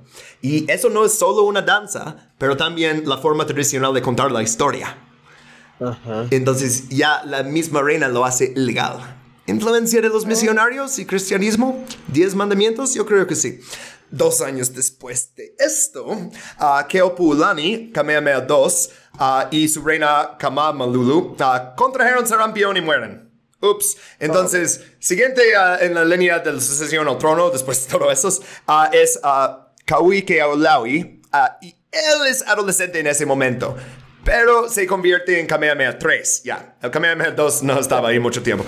Ah, y toma el trono ah, con la reina Ka'amanu como Kouini Nui, que es eso que es como reina consorte, pero también primer ministro. Eh, política hawaiana es media confusa, pero ok. Entonces ya tenemos Kamehameha 3. ah, y, y su reina. Ok, ah, hablamos otra vez de pésima calidad de fuentes, porque según un protestante de Massachusetts, antes de morir, Keopulani hizo toda una proclamación en contra de su propia cultura y tradición antes de morir. No lo voy a repetir, Ah, pero existe eso. Fucking bullshit. No más para que sepan que existe eso, no, no lo vamos a leer. Ah, pero, ok, los misionarios promueven este, los típicos ideales cristianos, o sea, nada de alcohol, nada de sexo prematrimonial, ah, nada de tener varias esposas, nada de diversión. Eh, No, no te puedes divertir. Y son esos tipos de protestantes que si estás sentado, estás ya, entregaste tu alma al, al diablo, ¿no? Porque si no estás moviendo... vatos- Ajá, sí. eran de esos vatos que creían que si descansabas y te morías, o sea, te ibas directamente al infierno porque no estabas haciendo nada de trabajo, ¿verdad? Ajá, idle hands. Ah, malditas. Idle hands are the devil's workshop, dicen. O sea, tienen muchas frases así como tienes que elaborar todo el tiempo y así, porque si no, haces Dios muy triste. Ah, pero por cierto, yo no quiero. Ajá, pero, oh, pero yo no voy a. Mi trabajo va a ser más managerial. Voy a quedarme en la casa y necesito que todos los demás corten caña. Bueno, Adelante. Pero, ok, antes de 1825, por cierto, toda la tierra pertenecía a los Akua, que son los dioses, y es administrada, pero no pertenece a nadie, pero es administrada por el Moai, que son los altos jefes. Y lo cambian en 1825 por sistema hereditario con propiedad individual. Entonces, oh, esto es tierra de tu papá y se va, y luego te toca a ti y así. Todavía no es un cambio muy grande, pero ahí va. Y esto también es el primer año que la Marina de Estados Unidos se va ahí. Ah, la Escuadrón del Pacífico, que parece mucho, eran tres barcos estadounidenses, ah, fue movilizada y enviada a Perú primero para vigilar las rutas de navegación ahí alrededor del cabo. 1826, ah, es- ah, sí, era al final del año. Dije 25, whatever. 26, misma fuerza, ya fue enviada a Hawái para, entre comillas aquí, atender las preocupaciones de los balleneros y comerciantes americanos. Literal, su industria llegó ahí hace seis años y ya está mandando la marina a protegerla. Wow. Ven, ven el patrono. Y, y- y cristianismo llegó hace seis años también. O sea, ya eh, puedes ver ahí en el costo de África cómo está coleccionando los vientos del huracán, aunque todavía no llega. ¿no?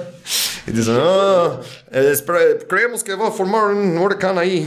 Ajá. Ok, pues siguiente slide tenemos Kamehameha 3. Y ah, eso otra vez vamos a repasar muchos años muy rápido. Ah, ¿Por qué Kamehameha 3? Quiere ser el amigo de Estados Unidos, pero realmente quiere ser el amigo. can do business together. Así lo veían. Ah, fuck, I fucked up that drop a little bit. este, okay, I'm gonna do that part again, Bob Carrera. Uh, I forgot what the drop was, that's why. Este, okay. Uh, Kamehameha 3, en las palabras de Margaret Thatcher, para alguien de Estados Unidos es We can do business together. porque Kamehameha 3 está dispuesto a ya afirmar cosas que tienen un poquito más de sentido y eh, verdad que lo que hicieron con los británicos de entregar a Alaska desde el reino de Hawái, ¿no? Ah, entonces, el primer tratado ah, de amistad entre Hawái y Estados Unidos fue firmado 23 de diciembre de 1826.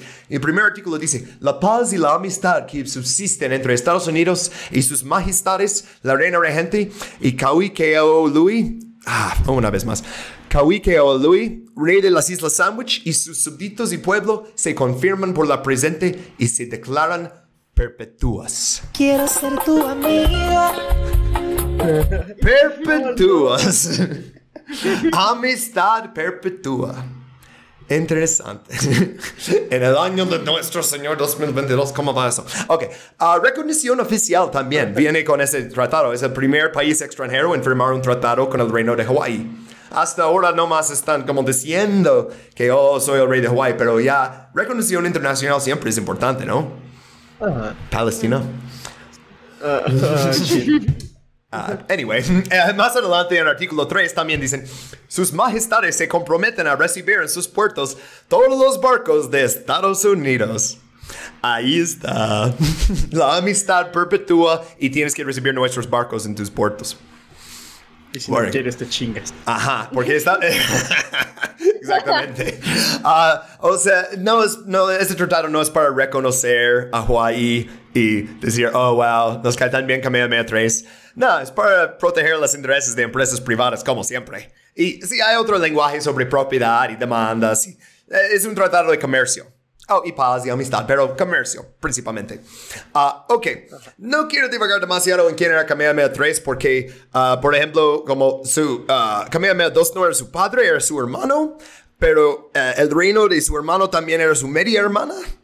Y es, es que la familia real hawaiana se parece mucho a los Habsburgo. Neta. Ah. Ah, pues Kamehameha II nunca tuvo poder verdadero, ni su reina, y eh, eh, era lo mismo que Kamehameha III. Hasta que murió la reina regente de Kaamanu, ella murió en 1832, y después de eso, Kamehameha III ya tenía poder, o sea, sin la mamá, tía, prima ahí. Este, y pues, uno de sus primeros actos fue derogar todas las nuevas leyes cristianas, reestablecer la ULA y otras ciudadanas ah, hawaianas. Y pues, qué padre, Kamehameha III, este güey, ya, Hawái ahora sí va a reconocer sus raíces y van a sacar a los cristianos. Ah. en, en otra línea de tiempo, ¿no? Ah, ok, en ah, 1836, Kamehameha III se convirtió al cristianismo. Adiós, a real one. Este, ok, pues, ah, no, todavía no muere por como 20 años más. Spoilers. Ah, julio de 1839 tenemos primera entrada de los franceses en esta historia, que un barco de guerra francés, el Artemis, llegó a Honolulu para hacer varias demandas y entre ellas ah, necesitan permitir sacerdotes franceses establecer una misión católica porque no nos gusta que están llenos los protestantes. También necesitas concedernos tierras para esa misión y el gobierno tiene que pagarnos 20 mil dólares como garantía. ¿Cómo ves? Oh. Así. ¿Y qué crees que hicieron los hawaianos contra el imperio francés? O creo que en ese momento era el Unión francés o una cosa así, pero ¿qué crees que hicieron? No sé. Yo creo que los quemaron. Mm. Ah, oh. Eh, Es que les dieron el dinero y las tierras. ¿Sí? Porque está ahí con un barco de guerra francés y... ah, ok, pero después de eso, justo cuando se van los franceses, porque dicen, ok, vamos a regresar. Entonces Kamehameha 3 ahora tiene que trabajar en chinga. Y dice, no, necesito codificar la ley aquí, porque ellos cuando vi- vinieron su, su barco dicen, ustedes ni tienen tratados, no tienen constitución, no tienen...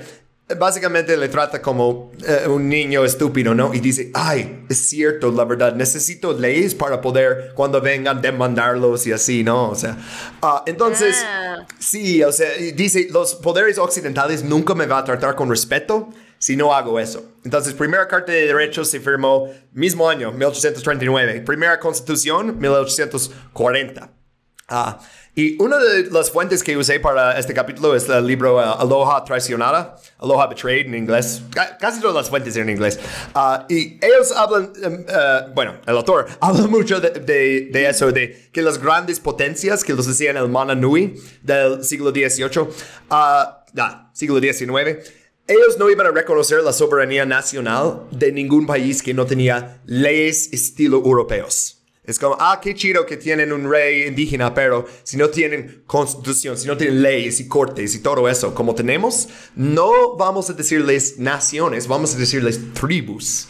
Y a las tribus puedes hacer lo que le, te, te la gana, ¿no? O sea, pero a las naciones es otra cosa. Um, pero ya con nueva ley hay otra oportunidad ah, para insertarse por los estadounidenses. En 1841, nueva ley bajo un nuevo sistema de leyes y permite que los gobernadores locales firman contratos de arrendamiento de 50 años con extranjeros. Aún no pueden vender la tierra, pero lo pueden rentar. Primera vez. Esto es, va a ser el patrón de, desde aquí, cada nueva ley va a ser un poquito más del robo de tierra, un poquito más, un poquito más, o sea, es poco a poco. No es como México que de un día a otro millones de personas es, ah, ahora son estadounidenses, bienvenidos. no. Ah, y podemos hablar de una doctrina en este que no sea pinche doctrina Monroe, la doctrina Tyler. Ah, de presidencia de John Tyler, que resumido, en 1842 se declara eso. Y dice, Estados Unidos tiene un mayor interés en Hawái que cualquier otra nación. No se permitirá que ninguna otra potencia busque privilegios comerciales exclusivos en Hawái. Mismo que Doctrina Monroe, ¿no? La Sí, verdad. machín. Ajá. Y pocos años, pues, como 17 años después, creo. Es como, mira, esto va a ser nuestro. No, no- no busquen contratos, nada. Ajá. Ni le muevan, perros. Mm, No, pero ¿qué crees que van a hacer los británicos? ¿Van a dejar que hagan eso? ¡Ja! Los comerciantes británicos dicen, no, no queremos esto. El cónsul británico en ah, septiembre de 1842, justo después de que se declara esa doctrina, el cónsul británico zarpó de Honolulu con el propósito de dirigirse a Inglaterra para presentar declaraciones ante el gobierno de su majestad con la esperanza de que sea el medio de obtener justicia para los súbditos británicos que residen o comercian en estas interesantes y hermosas islas y para evitar la influencia indebida de Estados Unidos eh, eh, sobre, sobre las mentes del rey y de los jefes.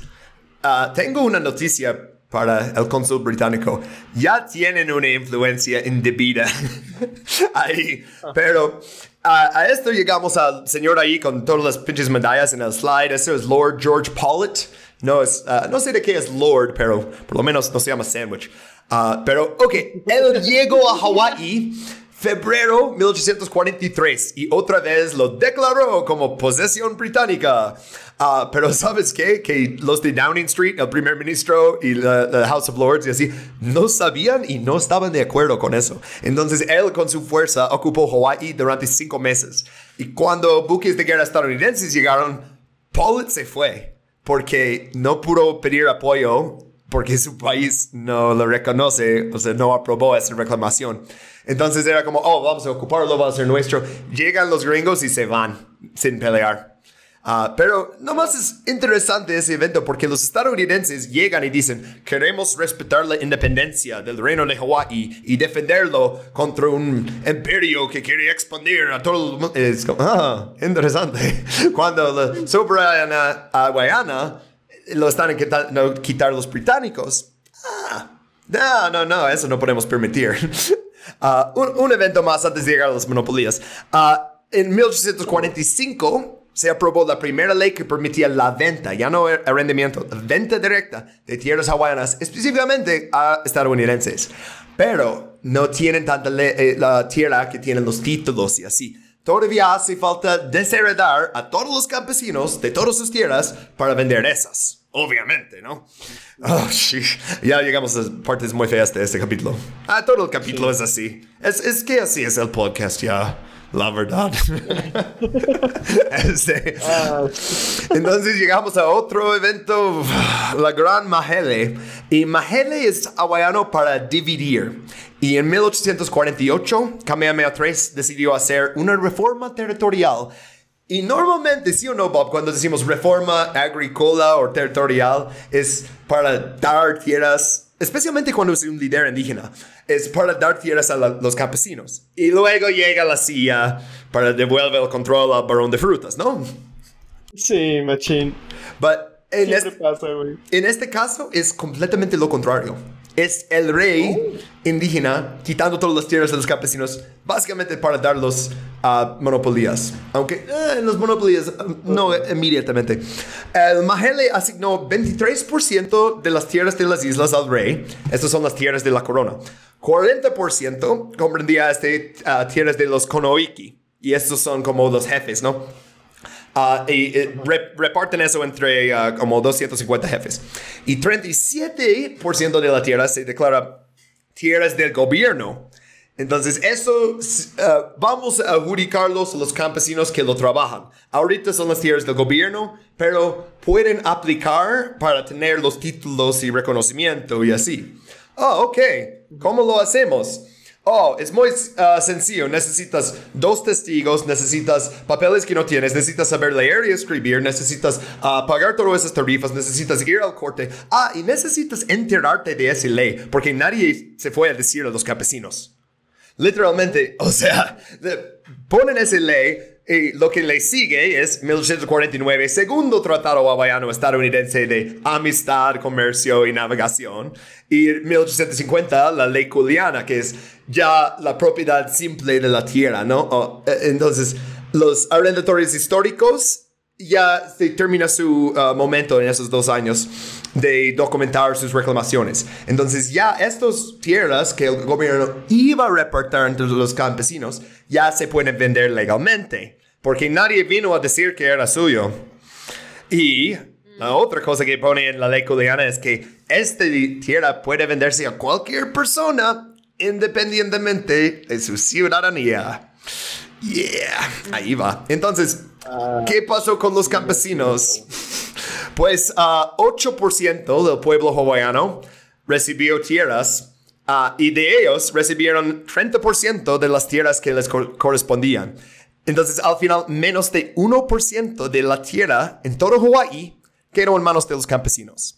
Y ahora De ahí empezó el problema. Ajá, exacto. O sea, ahora, e- este evento es como tan i- importante para entender lo que está pasando ahora en Hawái. Porque esto es, ¿qué? Como casi 50 años antes del golpe de Estado y anexo. Pero ya es- puedes comprar tierra en Hawái. Que antes pertenecía a los dioses y los jefes te dejan usarlo. O sea, no tenía como propiedad privada, ¿no? O sea, tampoco quiero decir que, oh, la- el reino de Hawái era muy egalitariano y que todos tenían los mismos derechos. ¿no? Eh, no, pero por lo menos no te desheredaron de, de tus tierras y no te obligaron a vivir en pobreza extrema. Y, o sea, y, y no te quedaste sin tierra ni hogar. No tenías que dormir en la calle. No. Ah, pero sí, todas estas cosas ya se consideran normales en, en Hawái desde eso. ¿No? Ah, y muchos, o sea, no se enteraron de la nueva ley o nada hasta que llega alguien algún día y dice, soy el dueño de esas tierras, los compré del gobierno. El gobierno dice que tú no ah, reclamaste, entonces perdiste, bye. Salte de aquí. Ajá. Entonces, ah, ¿quién tiene dinero? Las familias de los misioneros. Hay una frase que usan sobre ellos en inglés se dice, they came to do well, no, ah, fuck. they came to do good and stayed to do well. Que en español sería como, vinieron por el bien y se quedaron porque les fue bien, ¿no? Algo así. como, ok. sí. Ah, y entonces ya tenemos todos esos monopolios ahí que puse en el slide. Ah, y ah, vamos a un poquito ya del vato que puse en el meme como el hombre de Monopolio. Esto es Sanford Ballard Dole. Va a ser el más importante de todos. Esto durante el Mahele. Ah, sí. durante el Mahele, él es un bebé. O sea, nació en 1844. Pero su papá, Daniel Dole, fue el primer profesor y luego eh, primer director de la escuela Punau Y esta escuela era originalmente solo para hijos de misioneros y luego vamos a admitir niños hawaianos también, pero no vamos a enseñar el idioma hawaiano. No, de hecho Daniel Dole, su papá, fue el director que puso fin a la enseñanza del idioma hawaiano completamente en sus escuelas. Ah, pero por tan ojete que es eso, su hijo es muchísimo más ojete. No le puso como Monopoly Man solo por las barbas, o sea, este güey. uf, ah, pero, ok, vamos a llegar al Dole y la- las haciendas y piñas. Pero, oh, por cierto, quiero eh, eh, decirles otra palabra que significa literalmente gringo y es howley. Es literalmente el término que tienen hawaianos en vez de gringo ah, para decir estadounidenses que vienen a robarnos toda la tierra, ¿no? Ajá, howley. Como H-A-O-L-E, lo escriben, howley. Y suena como howley, como howl, como gritar, ¿no? Pero howdy, boy. ah, un poquito también, ¿no? Es, no sé exactamente qué significa en su idioma, pero creo que es una de esas cosas como gringo que eh, hay varios ah, explicaciones de eso, pero luego es como, es lo que dicen a los gringos, ya. Ah, pues, ok, ah, esos nombres de empresas que puse, esos The Big Five o los cinco grandes, y todos empezaron justo en esa época. De hecho, el primero fue C. Brewer Co., eso empezó en 1826 con el primer tratado que hicieron, ¿no? Pero los demás empezaron justo alrededor de Magellan, que Theo H. Davies Co. en 45, Hackfeld Co., que luego es AmFac, muchos cambian sus nombres, por ejemplo, Castle Cook. Eso luego va a ser parte de la empresa Dole, pero luego va a dividir otra vez y reclamar el nombre de Castle Cook para vender bienes raíces en Hawaii. Es- eh, eh, ¿Por qué estoy nombrando esas empresas? Porque cada uno existe hoy en día en alguna forma. Ajá. Por ejemplo, por eso digo H. Hackfield Co. es AmFac. Ajá. Ah, y Alexander and Baldwin, eso también que luego es como A y B. Ah, esto cabe mencionar porque la hija de Baldwin se casó con el hijo de Cook. Entonces, esos dos monopolios están, en, ajá, por familias. Es como dinastias, ¿no? Que, oh, su, su mamá es eh, de esta familia y... ah, siempre hacen eso. Es como, ok, están llegando, y quiero mencionar eso porque es como, están llegando los nuevos reyes. Ya quitaron el rey fuerte, o bueno, se murió. ah, abandonaron las tradiciones, dejaron llegar cristianos, y ahora ellos están reclamando toda la tierra y haciendo familias muy poderosas de los controladores. Y, pero ahora en vez de ser como jefes de un pueblo, de un, grupo, nah, van a ser empresas internacionales capitalistas. Ah, hmm, ¿Cómo le va a ir a los hawaianos nativos? Imagínate. Este, ah, primo de, de Sanford Dole, uno de los primos de Sanford Dole, ah, Edmund Pearson Dole, ah, él llegaría a ser fiscal general de Hawái. Y él dijo más tarde de los cinco grandes, hay un gobierno en este territorio que está centralizado hasta un punto desconocido en los Estados Unidos y probablemente casi tan centralizado como lo estaba en Francia bajo Louis el XIV. O sea, así de fuerte está ese pinche capitalismo, ¿no? Como Francia bajo Louis XIV. No mames, güey. Sí, qué culero, güey. Ok, entonces ah, vamos a repasar Kamehameha 4, no era importante. a Kamehameha 5.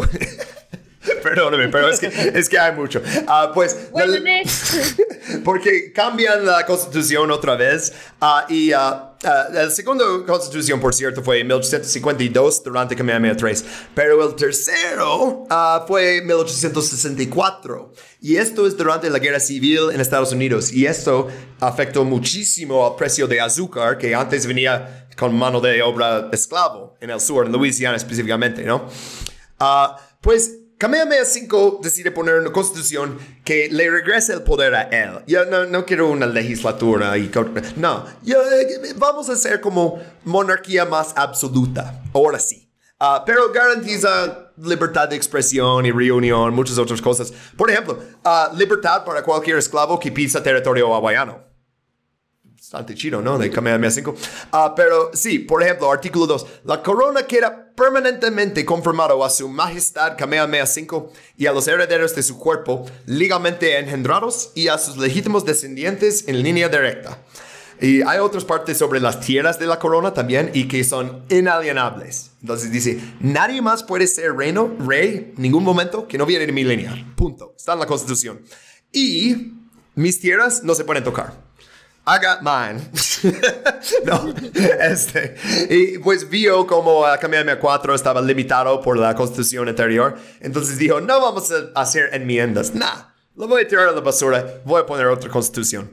Van a hacer eso de nuevo, pero lo siguiente va a ser los misioneros. Entonces, pero uh, Kamehameha 5 se deshizo de los Queen, uh, Niwi, uh, como de esa cosa de primer ministro, convirtió la legislatura bicameral en una unicameral y los representantes uh, necesitaban poseer cierta cantidad de propiedades, uh, votantes nacidos después de 1840 tenían que pasar una prueba de alfabetización y ser propietarios.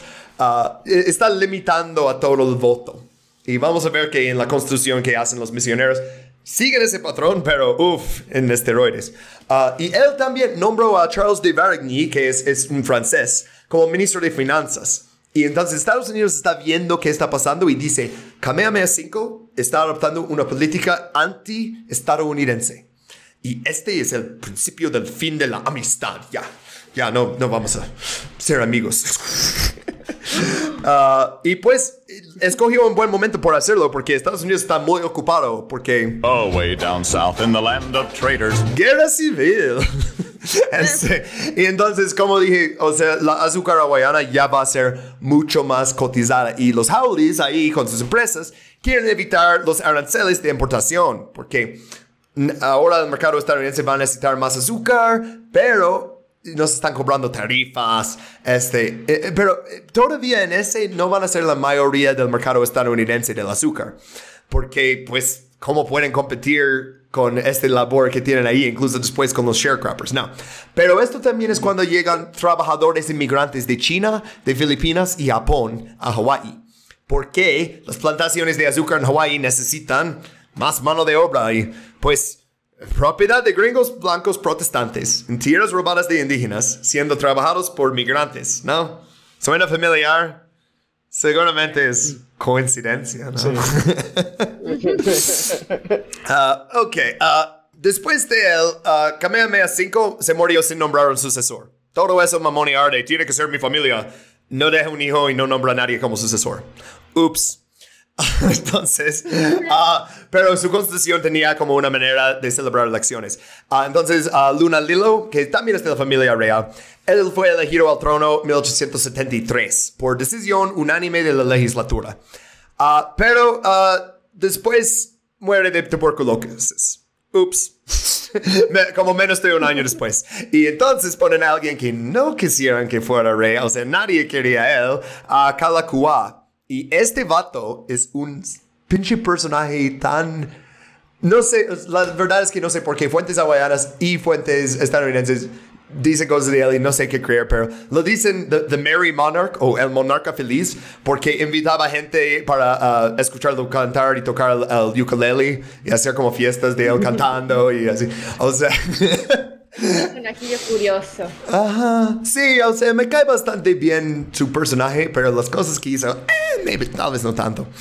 Uh, uh, según el Ojo Betrayed, ese libro, uh, en la historiografía de Hawái, el rey Kalakua, que reinó de 1874 a 1891, puede ser el más difamado y ridiculizado de los monarcas.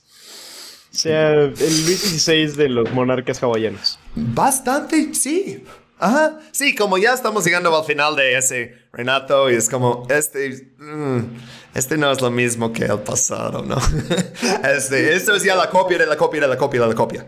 Entonces, o sea, uh, sí, o sea, la, su elección, por cierto, en febrero de 1874, los partidarios de la reina Emma, los decían los Emmaites, pero bueno, uh, los partidarios de Emma, ¿no? Atacaron a los partidarios del rey Kalakaua. Uh, el día de la, las elecciones. Iniciaron un motín. Entonces, ¿qué hicieron Estados Unidos? Porque tenía sus barcos justo ahí. Pues desembarcaron mar, uh, marinos de Estados Unidos y de unos barcos británicos también para restaurar el orden. y Kalakua juró su cargo al día siguiente. Entonces dejaron que eso pasara porque dicen, no ponemos con la reina Emma, pero con este, este vato que toca el ukulele y hace fiestas. sí, sí, sí, este, desplegamos los Marines. Puse aquí, esto es Pearl Harbor. Tal vez no se reconoce porque es como la foto más vieja de Pearl Harbor que pude encontrar porque no quería que como los restos de USS Missouri estaban en la bahía cuando estamos hablando de su adquisición. o sea, los japoneses todavía no lo van a bombardear mucho tiempo, ¿no? Ah, pero sí, justo en ese es cuando están construyendo el Imperio Pacífico y es cuando este, toman control de la isla de Midway. No sé si conocen Isla Midway. Gran batalla de... eh, eh, no había habitantes, entonces nomás van al atolón y ponen una bandera y dicen, no, esto va a ser nuestro. Y, ok, nadie dice que no porque nadie vive ahí. En Hawaii vive mucha gente. este, pero sí, entonces dicen, ok, tenemos Midway, pero Midway no nos va a servir tanto como Pearl Harbor. Pearl Harbor va a ser fucking Pearl Harbor, ¿sabes? Sigue siendo la más grande e importante, ¿no? Este, ah, entonces, 1875, ya durante a Kalakua, tenemos el- lo que yo digo el NAFTA hawaiano, que es el Tratado de Reciprocidad entre Estados Unidos y Reino de Hawái. Y justo como NAFTA es un acuerdo de libre comercio. Yeah. Elimina todos los impuestos a la importación de azúcar durante siete años y da derechos de cultivo exclusivos a Estados Unidos. Now, e- este acuerdo inicial le convenía bastante a Hawái porque todavía no quitaron Pearl Harbor ni ninguna otra parte del territorio. Era como, vamos a ganar dinero juntos. Pero después dicen, oh no, porque ya tenemos muchos en el Senate que están en contra, porque dicen que estamos dando demasiado poder a, a las refinerías de azúcar en San Francisco y no quieren eso. Entonces, ustedes hawaianos tienen que endulzar el trato. Eh, porque es azúcar, endul- endulzar. Ajá.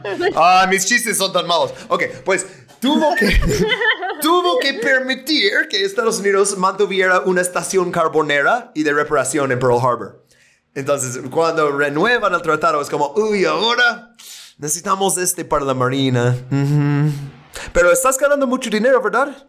Sí, sí, yo también. Ok, entonces estamos bien, ¿verdad? Ajá. Eh, pues este vato blanco, por cierto, que puse ahí, que está haciendo sus brazos igual que el chico de Stonks, ¿no?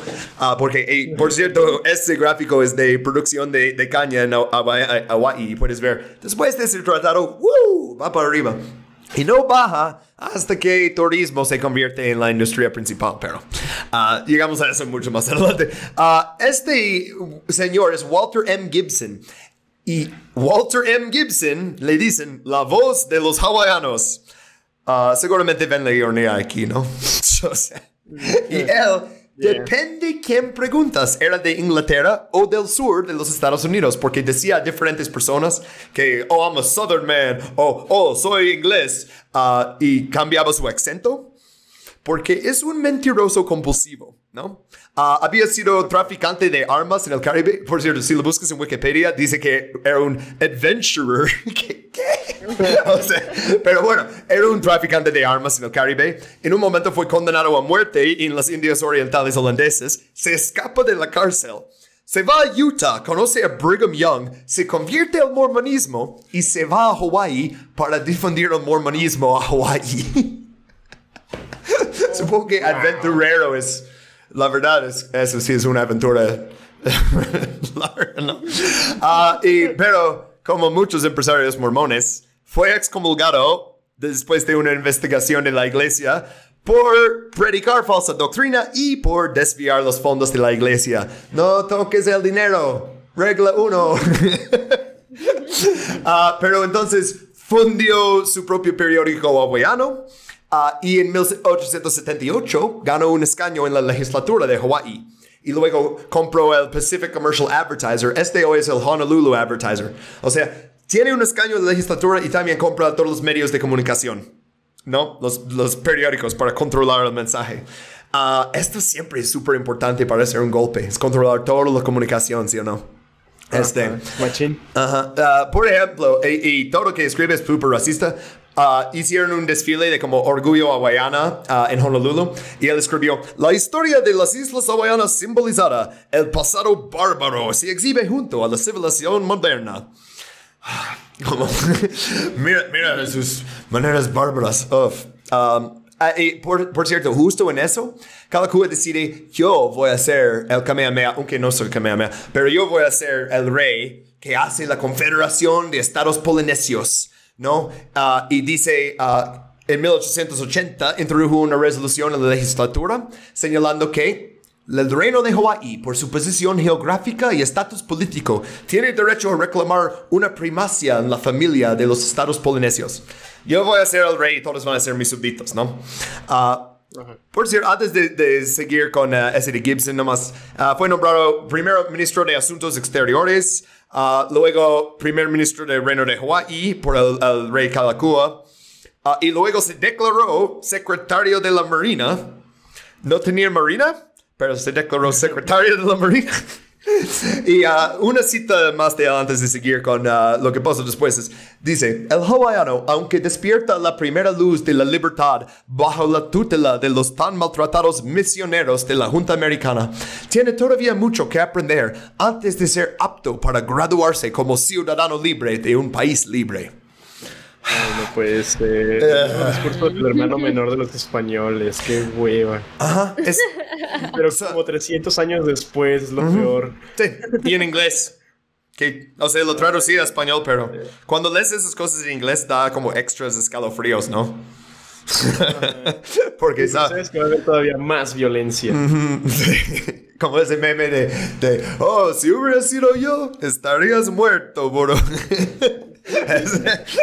Ah, bueno, ah, ok, entonces Gibson dice, voy a, convertir Hawái en una potencia naval y un imperio polinesia. Y vamos a empezar con la Confederación Polinesia haciendo un tratado con Samoa, que es, de- desde, básicamente ahí es donde empezó ese viaje polinesia, ¿no? Vamos allá a unir todos nosotros, ¿no? Un problemita. El imperio alemán dice que Samoa es su propiedad. Entonces ya tenemos el Kaiser involucrado en esta historia también. Por los que están contando tenemos eh, Reino Unido, Estados Unidos, Francia y ahora eh, Imperio Alemán, ¿no? Y ni llegamos a japoneses. Chido, ¿no? Hawái tiene esa cosa de su posición entre tantas potencias que incluso Rusia quería, este, en un momento, no lo presionó tanto, pero lo, lo vieron como posibilidad. No, Eh, no pasó. Muchas cosas en la historia rusa, pero ok. 1887. Eso, eh, este año ya es como la primera acción que yo considero como el eh, primer parte del golpe, aunque todavía no es el golpe, es cuando cambian la constitución, pero Primero, Gibson convence al rey a comprar un barco, el Explorer, no, y lo compra por 20 mil dólares, ah, y lo tuve que agregar aún más dinero para traerlo como algo que puedes usar. Ah, y lo rebautizaron como uh, Kamiloa. Y eh, entonces, también Gibson está diciendo, no, no, no, necesitas reservar 100 mil dólares para otro barco. Mira, 50 mil dólares para ah, todos los gastos. Y está diciendo al rey, gasta todo tu dinero en una marina para conquistar todas esas islas. Si no firman los tratados, los rociamos con cañones. Y ah, el rey está como, sí, sí, sí. Ah, sí, ok. este, pues... Ah, y aparte, el comisionado especial de Estados Unidos en Samoa, George H. Bates, se va a Hawái y aconsejó a Kalakua que no, no deberías meterse en Samoa porque Alemania ya va a tener que meterse. Entonces, Alemania, obviamente, primero habla con los Estados Unidos y dice, oye, Washington, si no haces algo sobre estos hawaianos, yo voy a hacer una guerra contra ellos. Pero sé que ya tienes doctrina Tyler, sé que dijiste que, mira, entre europeos y, bueno, gente blanca, tenemos que respetar eso. Entonces, ¿vas a hacer algo? Y Estados Unidos dice, sí, sin problema. Entonces, ya llegamos a la constitución de la bayoneta. Wow. Ah, sí. Nombres de esas cosas, ¿no? Como eh, sesos derramados, ¿no? Bueno, es así de culero, ¿cómo suena? Ah, y suena bastante culero. Ah, los protagonistas en ese, ah, puse aquí en la slide, uh, Committee of, of Safety, que, bueno, eso viene del Partido de la Reforma, es también conocido como el Partido Misionero. Pues el cuerpo político de, de Howley's pro anexión, ¿no? Y su unidad armada ahí es- son los rifles de Honolulu, que tienes que ser blanco protestante para ser en los rifles de Honolulu. Y necesitas una fuerza paramilitar si vas a hacer un golpe de Estado, obviamente. O si vas a obligar al rey a firmar una constitución que te quita todo el poder. Pues ah, y los últimos que puse aquí es el Comité Ciudadano de Seguridad Pública, el Club de la Anexación, Comité de Seguridad. Ah, uno de ellos ahí, ay, necesito como una pluma para poner John Madden porque literal todos parecen iguales. Pero uno de ellos es Lauren A. Thurston, él va a ser bastante importante en eso. Lauren A. Thurston y Sanford Dole son los nombres que tiene que saber a partir de este momento, básicamente. Ah, ah, sí, hablando de Sanford Dole, ah, el de las barbas ahí. Ah, 30 de junio de 1887 convocó una reunión presidida por Peter Cushman Jones y él es presidente de Sea Brewing Company, la más antigua de las cinco grandes empresas. Entonces tiene Sanford Dole, que luego, spoilers, va a declararse presidente, y el uh, más poderoso de los monopolios de azúcar. Y exigieron la destitución del gabinete hawaiano, especialmente de Gibson, porque dicen, ese Gibson es un loco y eh, estoy bastante de acuerdo, pero no es como para devolver el poder al rey. ¿Sí o no? ¿Qué te parecen los consejos de Gibson? ¿No? O sea, que él no... No estaba haciendo favores. de la marina, maldita sea, güey. Gasta todo no- tu dinero en eso. No. Entonces, ah, la constitución ah, necesitaba cambiar y entonces ahora lo van a cambiar y van a eh, tomar el poder con más privación de derechos. Entonces, limitaron el derecho del voto a los varones alfabetizados de ascendencia hawaiana, europea y estadounidense. Pero había requisitos de renta y riqueza para poder votar en la Cámara de los Nobles.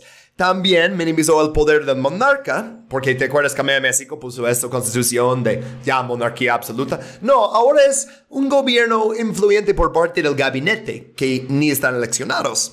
Ah, entonces Dole es, ah, y Lord Thurston fueron los que redactaron esta constitución y obligaron al rey a firmarla con una bayoneta, como dicen, ¿no? Ah, y pues sí, dos tercios de la población de Hawái fueron privados de sus votos por esa constitución. Literal, lo que queremos cambiar es ah, dar todo el poder a los ministros que vamos a meter en el gabinete y ya nadie puede votar. Pero este ni siquiera, ahora sí llegamos al golpe muchos slides después, 1893. ¿Por qué? Ah, los misioneros, y bueno, más bien sus hijos, hicieron la fuerza dominante poquito a poquito, ¿no? Durante varios Kamehamehas. Y luego, después de Kamehameha, aún más, ¿no? Ah, y la industria de azúcar hawa- hawaiana dejó ciertas personas convertirse en varones de la época dorada, al estilo John Rockefeller, ¿no? Ah, o Carnegie o cualquier de ellos, ¿no? Ah, y la constitución de la bayoneta convirtió al rey en su títere. Y este quita los derechos de los hawaianos, pero aún no terminan, porque el rey muere y su hermana, Lili Oukalani, también conocida como la última reina de Hawái, tristemente, pero subió al trono y comenzó a redactar una nueva constitución. Yeah, we love to see it. Ah, que le devolvería el poder y daría el derecho al voto a solo los súbditos hawaianos ahora. Ah, voy a poner mi propio cons- Ajá, y- y- ajá, yo voy a ser la reina. Todos van a poder votar si tienen ascendencia hawaiana. Ya no vamos a dejar que Howleys voten. Y ah, por eso le dicen la última reina de Hawái, ¿sabes? O sea, si, si les vas a quitar completamente todo su poder sobre la política de la isla, no. No, no, no, no, no. Ya las cosas se van a poner violentas, ahora sí.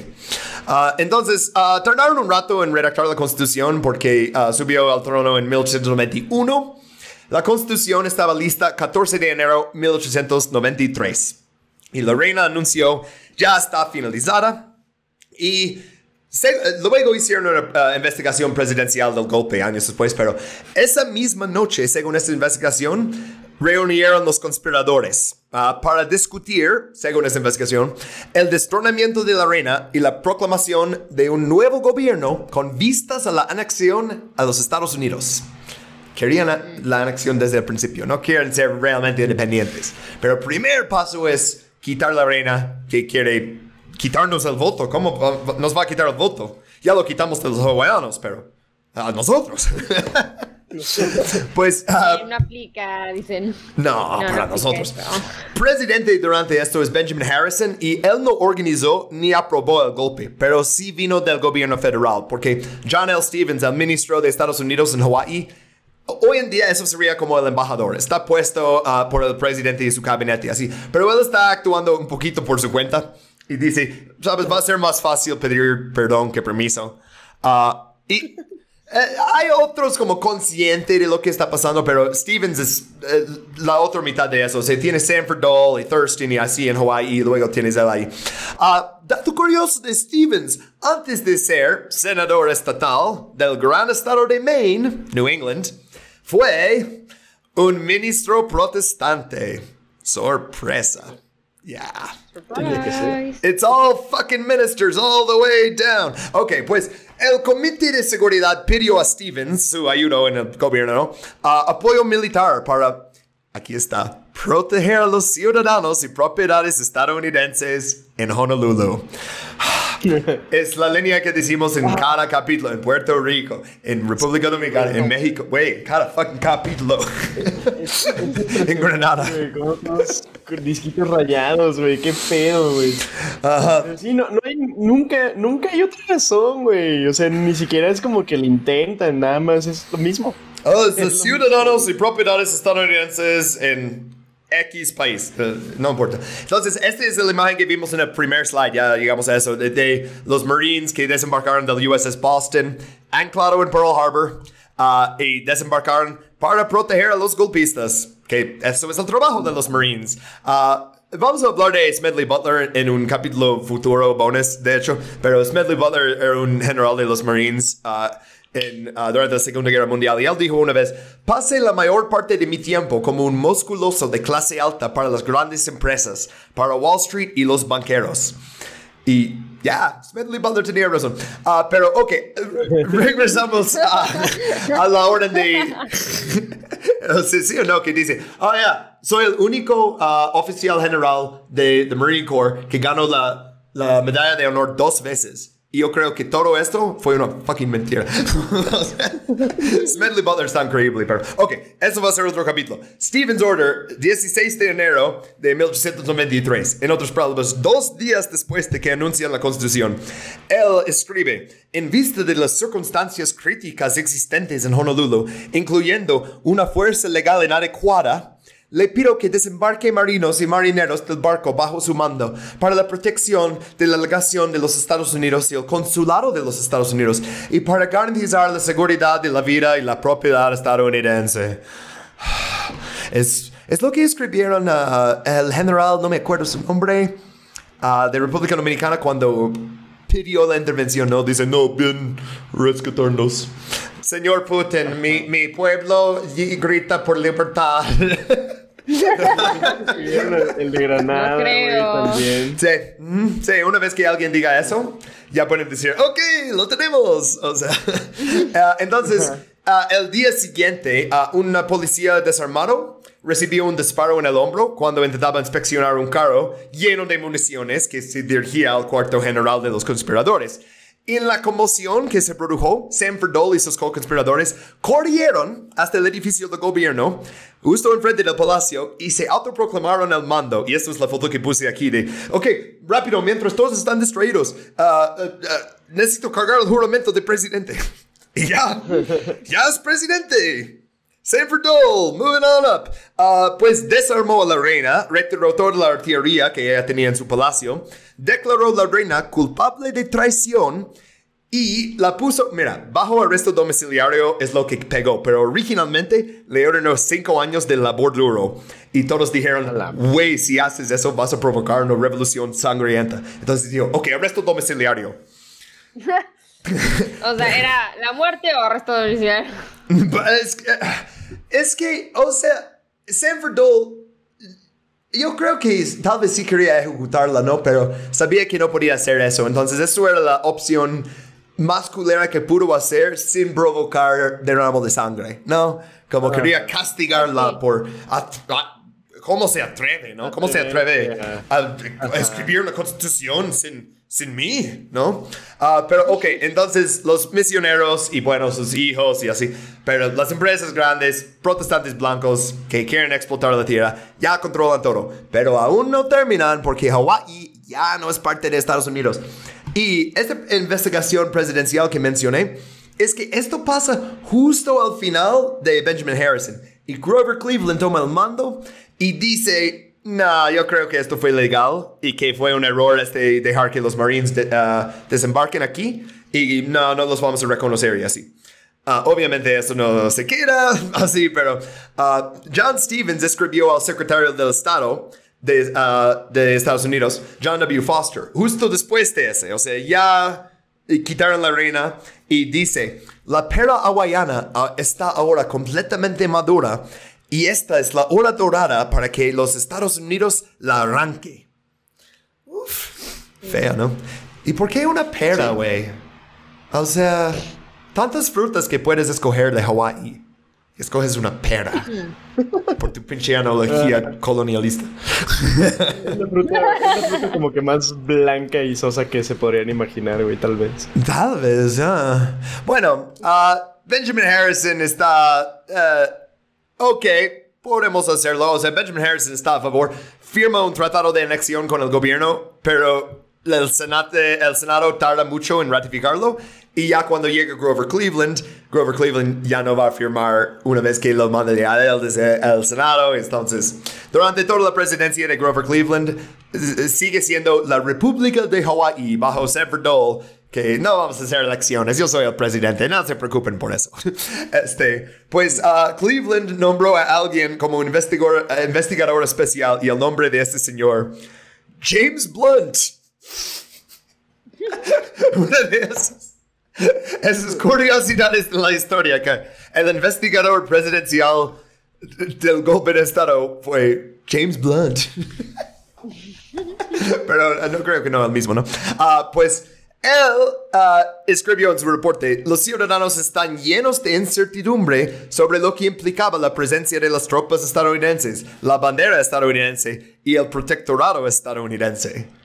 Dicen que es eso. Y otra vez esa bandera hace nerviosa a la gente, ¿no? Sí. Ay. Pues Blunt dice su recomendación a Garfield. No, no a Garfield. A Cleveland. Jesus, pinches presidentes de ese siglo. A, a Cleveland fue ah, que el ministro Stevens actuó de forma indebida y dice deberían quitarle su puesto y también que se bajara la bandera estadounidense de los edificios del gobierno hawaiano. Y ordenó que la reina Liliuokalani fuera restablecida en el poder. Y Sanford Dole dijo, tengo una idea mejor. Chinga tu madre. Porque dijo, y mira el tamaño de esos fucking huevos en este. Estados Unidos, según Sanford Dole, no tenía derecho a interferir en los asuntos internos de Hawái. No mames. Hazme el favor. Maldito. Ya, entonces e- esto es justo después de que cambia de, originalmente fue gobierno provisional y ahora dice es república sin elecciones, pero... ah, ok, nativos de Hawái obviamente organizaron manifestaciones masivas y formaron grupos para protestar contra el derrocamiento. Hicieron uno que se llama la Liga Patriótica Hawaiana. Y esto comenzó con protestas pacíficas. Ah, pero 5 de enero de 1895, alguien que se llama ah, ah, Robert William Kalaniapio, mm, una vez más, Kalaniapo Wilcox, el duque de hierro de Hawái. Y este es, ah, su papá era ah, estadounidense y su mamá es hawaiana. Y ahora él es, me acuerdo un poquito de la, la rebelión que vimos en Granada ah, contra los franceses. ¿Te acuerdas que era, era mitad francés y mitad este, africano? Ay, tendría que re- regresar a las notas porque fue hace unos meses ya. Pero eh, mis- misma cosa, intentando sacar la potencia colonial, no tiene tanto éxito. Ah, esa rebelión duró cuatro días. Puse aquí en el slide una imagen de una de las batallas que básicamente la Guardia Nacional tiene tierra alta y están disparando hacia abajo con cañones y ah, eh, armas Gatling y así. Ya, eh, no fue. eh, básicamente imposible ya en este momento hacer algo militar. Y eso es lo que vieron también con, oh, están intentando unirse con Samoa. Luego, uno podría ayudar al otro, ¿no? Es, es- no es una coincidencia que justo cuando buscan hacer ese tipo de confederación, ya las cosas se aceleran, ¿no? Ah, pues la, la otra imagen de la, slide es una petición, porque la reina, bajo arresto domiciliario, lideró una campaña para conseguir firmas contra la anexión. Dice, ok, pues ya vamos a hacer la república, pero no queremos anexión a los Estados Unidos. Eso es siguiente paso que necesitamos evitar. Porque mientras sea nomás Sanford Dole, tal vez podemos hacer algo, pero ya con la fuerza completa de Estados Unidos, eh. recogió más de 20 mil firmas. Eso representa más de la mitad de la población nativa hawaiana en ese momento. Um, Y eh, realmente eso es una cosa buena durante Grover Cleveland, pero el siguiente presidente, porque Grover Cleveland es el único presidente que fue presidente cuatro años, luego no, y luego segundo mandato, pero no consecutivo, ¿no? Entonces eso ya fue su segundo. Entonces ya no podía ser otro. Y le siguió un viejo amigo del programa, William McKinley. Déjame tocar una canción Oh, no. triste para Fuck. ti en el violín más pequeño del mundo. I always fuck up that drop. I meant to do this. William McKinley. Eso es. Por lo menos no fue Roosevelt, pero sí misma época. Ah, pues, este caricatura política, cuando lo vi pensé, eso dice fuck, pero no, dice puck. No más que la fuente es bien rara. Pero yo creo que fuck es mejor capción para eso, porque ah, McKinley en esta caricatura es el ministro, interesante, casando una nativa hawaiana con el tío Sam. Y los dos están de rodillas y solo el tío Sam se ve feliz. Y detrás de ellos es el senador Morgan. No le he mencionado porque ya tenemos uh, suficientes viejos villanos blancos, pero uh, lectura rápida de, la ficha de, en Wikipedia del de, el senador Morgan. Un senador de Estados Unidos durante seis mandatos del estado de Alabama después de la guerra, poseedor de esclavos antes de la guerra civil, partidario de las leyes Jim Crow, los derechos de estados y la segregación racial durante la época de la reconstrucción. Fue un expansionista, abogando por la anexión de Hawái y por la construcción por parte de estados de un canal interoceánico en América Central. Es uno de esos. Eh, o sea, un, un gringo del sur promedio. Ajá. Pero con poder y esclavos. O sea, pero sí, un gringo. No manches. And we should build a canal through Nicaragua. Or through Panama, too. Could be Tegucigalpa.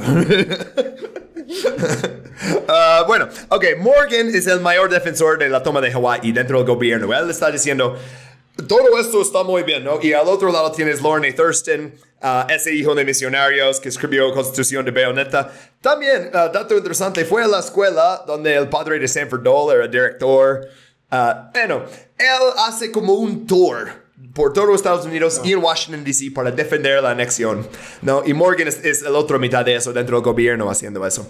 Y entonces, cuando McKinley toma la carga del presidente, 4 de marzo de 1897, coincidió con el fin del arresto domiciliario de la reina. Entonces ella se va personalmente a Washington para entregar las peticiones y para también como dar su otro tour y explicar a todos, oye, yo soy la reina de Hawái, de, de toda la historia que hablamos en ese podcast, verdad, eso fue ilegal. Y, ok, como la- es una guerra de opinión pública, ¿quién será el ganador? Pues a nadie, porque en abril de 1898, ya lo vamos a mencionar, la guerra con España. Este conflicto sale en cada capítulo, te devolvemos el dinero. Excepto, este capítulo es gratis, entonces, bueno, no te devolvemos nada. Pero, ok, McKinley no puede reclamar un territorio así por sus huevos como Sanford Dole. Necesita la aprobación del Congreso. Entonces, ¿qué va a hacer? Pues apuntó el dedo a Japón. Interesantemente. eso viene de racismo. Porque una cuarta parte de la población en Hawái ya era japonesa. Y ellos fueron llevados ahí por misionarios para trabajar en plantaciones de azúcar. Eso no importa. Hay muchos japoneses. Seguramente son leales a su emperador. Misma cosa que usaron para meterlos en campamentos de concentración durante la Segunda Guerra Mundial. Exactamente eso aquí. Dicen, hay muchos japoneses. Japón puede reclamar las islas porque tiene población japonesa. Uf. Eh, y también dicen, pueden atacar a Pearl Harbor. Que, ok, pues, mira, no, no quiero dar crédito a McKinley, pero, pero a, la, a la vez, este, el ataque de Pearl Harbor es porque hicimos Japón dejar de ser ah, aislacionistas, ¿no? Porque se van ahí y dicen, oh, debería construir su marina como baluarte contra Rusia. Y luego nos atacan a Hawái y decimos, "Oh, ¿qué pasó? Este, Pero una cosa más sobre el carácter racista de anexión, eh, si no sabían, el Tratado de Anexión tiene una sección que dice, no habrá más inmigración de chinos a las Islas Hawaianas, salvo en las condiciones que ahora en el futuro permitan las leyes de Estados Unidos, y no se permitirá la entrada de chinos a los Estados Unidos desde las Islas Hawaianas. Entonces dicen, solo el gobierno federal puede permitir eh, trasladación de chinos y por el momento ninguno. Ninguno puede venir o venir desde Hawái a tierra continental. Yeah. Fucked, ¿no? Sí. Ay, no puede ser. Uf, pues ya está parte de Estados Unidos.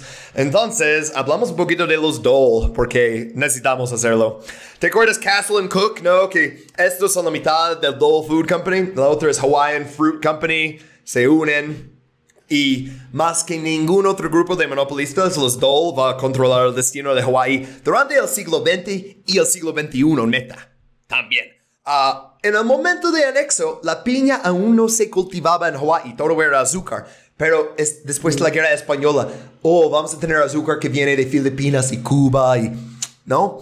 Entonces, ah, de hecho, el informe, a ver, lo tengo aquí. El informe del Departamento de Comercio y Trabajo de Estados Unidos de 1905 dice, directa o indirectamente, todos los individuos del territorio de Hawái dependen en última instancia en la industria azucarera. La estructura social, económica y política de las islas se construye sobre la base del azúcar. Huh. ¿En otros lados ha pasado eso? ¿Qué ponen? Guerras bananeras. sí. Ah, no manches. Básicamente todas las. Güey, eso, mira. Ahorita que me pongo a, re- a como a reflexionar acerca de todos los conflictos que hemos visto, güey, tienen que ver siempre con, o sea, así nuestros puntos de toda la vida, ¿no? Tiene que ver con tierras, tiene que ver con fundamentalismos gringos, tiene que ver con alguna, alguna excusa pedorra para invadir esos lugares y tiene que ver con, con frutas, güey. O sea, con, con frutas. Se me hace muy cagado, güey, que, que al Chile gran parte de las intervenciones gringas tienen que ver con frutas. Ajá. Caña, Siento culpable, güey, de que... piña, sí, güey. nuez moscada. O sea, No, güey. ¿Qué es eso? Fucking plátanos. O sea, literalmente.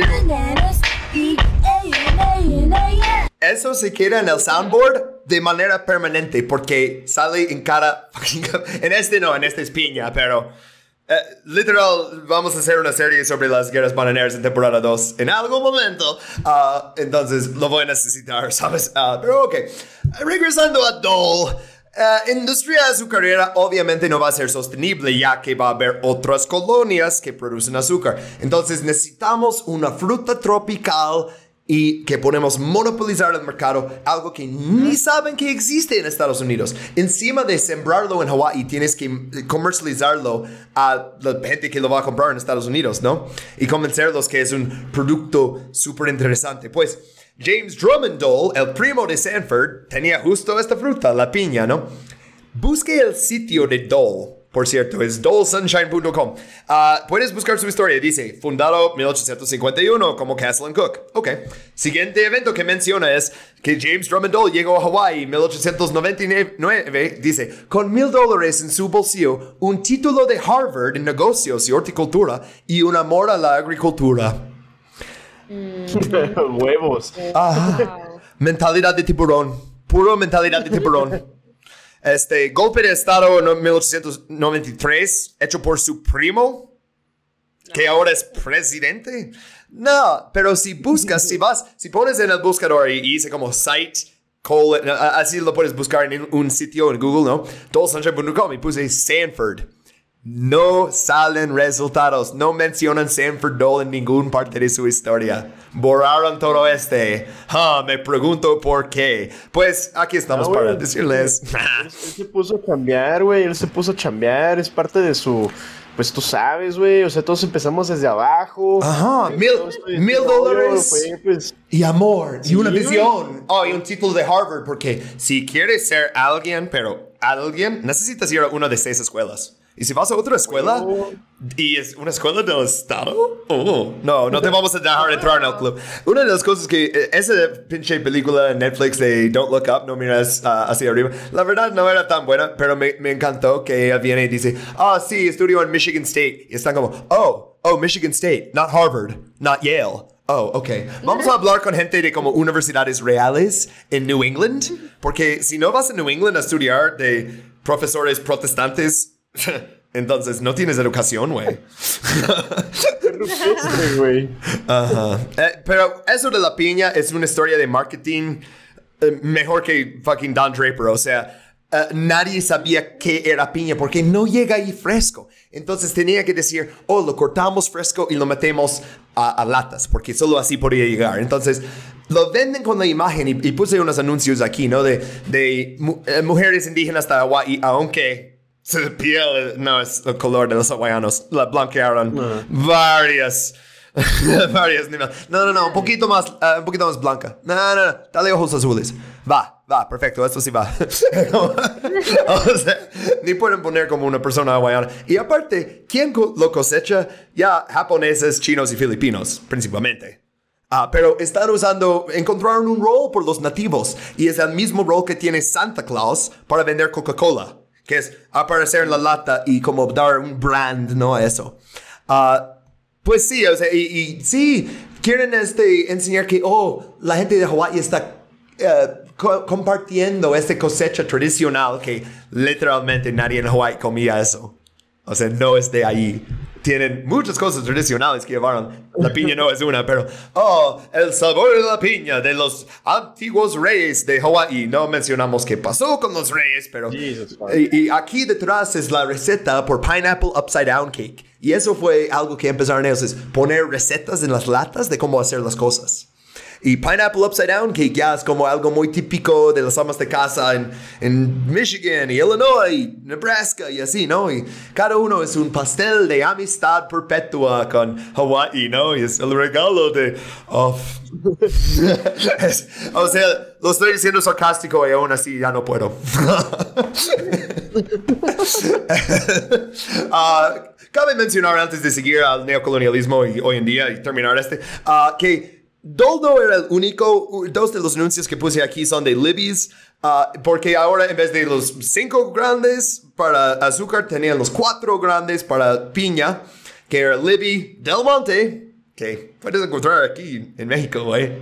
Ah, eh, ajá, ya, así empezaron, metiendo piña en tierras hawaianas y vendiéndolos en Estados Unidos. Y ahora venden chiles en México también. Ah, No y, puedo eh, ver el periquito de la misma manera, güey. Güey, cada empresa si investiga su historia y no en su sitio, pero si investigas así su historia, resulta ser así, ¿no? O sea, ni mencionan Sanford Dole en el sitio del Dole, o sea, no lo supero.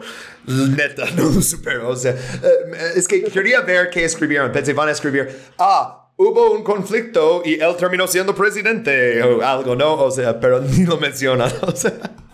Ah, y bueno, puse también los anuncios de Libby porque neta, Libby's era mejor con el marketing que Dole. O sea, Dole es... ah, sus anuncios están medio fitos. Pero bueno. Ah, entonces, siglo XX, ah, baja producción de azúcar, primero baja producción de piña.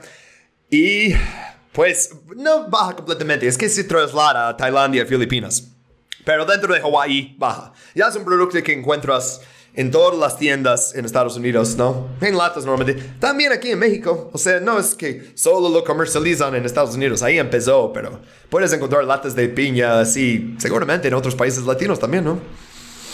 Sí, aquí también venden y. Pues sí, en el Costco, ¿no? Generalmente Se consiguen en el Costco. Pero ahora hay un nuevo producto. Oh, aparte que la tierra hawaiana, que siempre era el producto que más les interesaba a los howlies, los gringos, los extranjeros, pues, ah, pues el turismo, ¿no? O sea, entonces, 1950, entre eso y 1960, esa década, tasa de crecimiento anual de la industria de piña hawaiana ah, se estancó. Solo creció 1.6%. Y si sabes algo de capitalismo, crecimiento es necesario y 1% o casi 2 en 10 años no necesitas mucho más crecimiento. Pero el turismo en el mismo periodo aumentó 18%. Ah, eso es algo que ah, Margaret Thatcher. A ver. We can do business together. Mhm, we can do business together. Ah, pues, ah, entonces, 1989, dos años antes de la cierre de la última fábrica de conservas de Dole en Honolulu, la plantación abrió sus puertas al público como experiencia completa de la piña en Hawái, donde te enseñan historia revisionista sobre la piña en Hawái y es la segunda atracción más visitada de Oahu convirtieron completamente en eso. Y esto también es, la época que Castle and Cook separó y empezaron a vender bien las raíces, tours. O sea, ajá. es literalmente la misma gente desde 1820, los fucking cristianos que llegaron en ese barco. Es la misma gente, 200 años. Ah, también cabe mencionar, aunque ya hablamos a ver como dos horas, ¿no? Ah, un poquito más, ok. Ah, pues, como siempre. Ah, este, ah, escribo demasiadas cosas en estos. Ah, pues, actividad militar en Hawái, no solo en Pearl Harbor, también, por ejemplo, en la, valle, en la valle de Makua. Y esto está en las estribaciones de las montañas de uh, Wa'anai. Y esto es considerado sagrado por los nativos hawaianos, pues fue tomado por el ejército estadounidense en 1942 para entrenamiento con fuego vivo. ¡Ja! Justo como vimos en Vieques y que vamos a ver en algún momento en Okinawa y en tal vez ningún otro lugar más culero que en las Islas Marshall. Porque ahí probaron bombas nucleares. pero, pero sí, Hawaii tiene uno de esos también. También, ah, el volcán Mauna Kea, volcán sagrado. Y ahí es donde la Universidad de California, no de Hawaii, está construyendo un conjunto de radiotelescopios. Y ah, Natalia, tú viste esas ah, protestas, ¿no? Que yo nomás escribí. Sí, sí. Yo en mi momento sí fui y las vi. Estábamos paseando después de ir a Dol, justamente. Y pues, guay, no los escucho. Ah, no, sí, sí. No, tienes que estamos aquí, estamos. Ah, ya, es que se habían desconectado mis audífonos. Los- ¡Ah! Ah, bueno. Yo, em, no diga nada sin mí. Pero fuimos y estaban por. Estaban como tres kilómetros de puras personas con carteles y banderas y de que protestando, va, diciendo que no querían que construyeran ese telescopio en su volcán sagrado. Y cada que pasaba un coche lo paraban, o sea, se ponían enfrente del coche y se ponían a hablarle a la persona de adentro de que diciéndoles qué estaba pasando y que lo que lo pues que lo hablaran, hablaran de eso porque nadie ningún ninguna noticieros ni nada estaban tocando el tema de que los mismos ciudadanos no querían ese telescopio. Como que se, se lo pintaron muy bonito, ¿sabes? Como que no, es que ellos están fascinados con la idea. Y los mismos hawaianos eran como, em, no, no queremos eso, no toquen nuestro volcán, de que es sagrado. Lo dice. o sea, Y me gusta que nos compartiste ah, unas fotos de las manifestaciones y, y vi ahí ah, la bandera hawaiana al revés. Que es algo que hace como símbolo de manifestación en Estados Unidos también, ¿no? Poner la bandera al revés. Yo creo que en varios países. Pero es muy triste que hasta ahorita, o sea, en este, en estos años todavía no se tome en cuenta la opinión ni, ni voz ni voto de los nativos. No, y ahora el mismo Hawái lo hace porque ya, o sea, es un estado, o sea, el- el, ah, la Suprema Corte de Hawái se pronunció a favor de la construcción de eso. O sea, había todas esas protestas durante como tres años y al final dicen, ¡boom! Aprobado, construyelo. Ah, pero otra cosa está pasando también en las últimas décadas en Hawái y tiene algo que ver con Mark Zuckerberg y Jeff Bezos y otros señores que no son tan famosos, pero también son multimillonarios de básicamente dos cosas. Tecnología y específicamente vigilancia, ¿no? O sea, porque Mark Zuckerberg no se hizo multimillonario vendiendo anuncios en Facebook. Se hizo multimillonario vendiendo tus datos personales y míos y mi- mis mamá y de, de todos, ¿sabes? O sea, pero, o sea, ya, eh, por eso él puede comprar todo pinche Hawaii. Ah, otros en esta ah, galería de, de pícaros, ¿no? Es ah, Oprah Winfrey. Ella, por cierto, no es multimillonario de tecnología, pero Howard Schultz tampoco. Peter Thiel, yeah. Ah, otros como Gordon Moore, Michael Dell, Ken Griffin, todos de tech, de Oracle y así, compraron grandes extensiones de tierra hawaiana y no viven ahí, son sus casas vacacionales.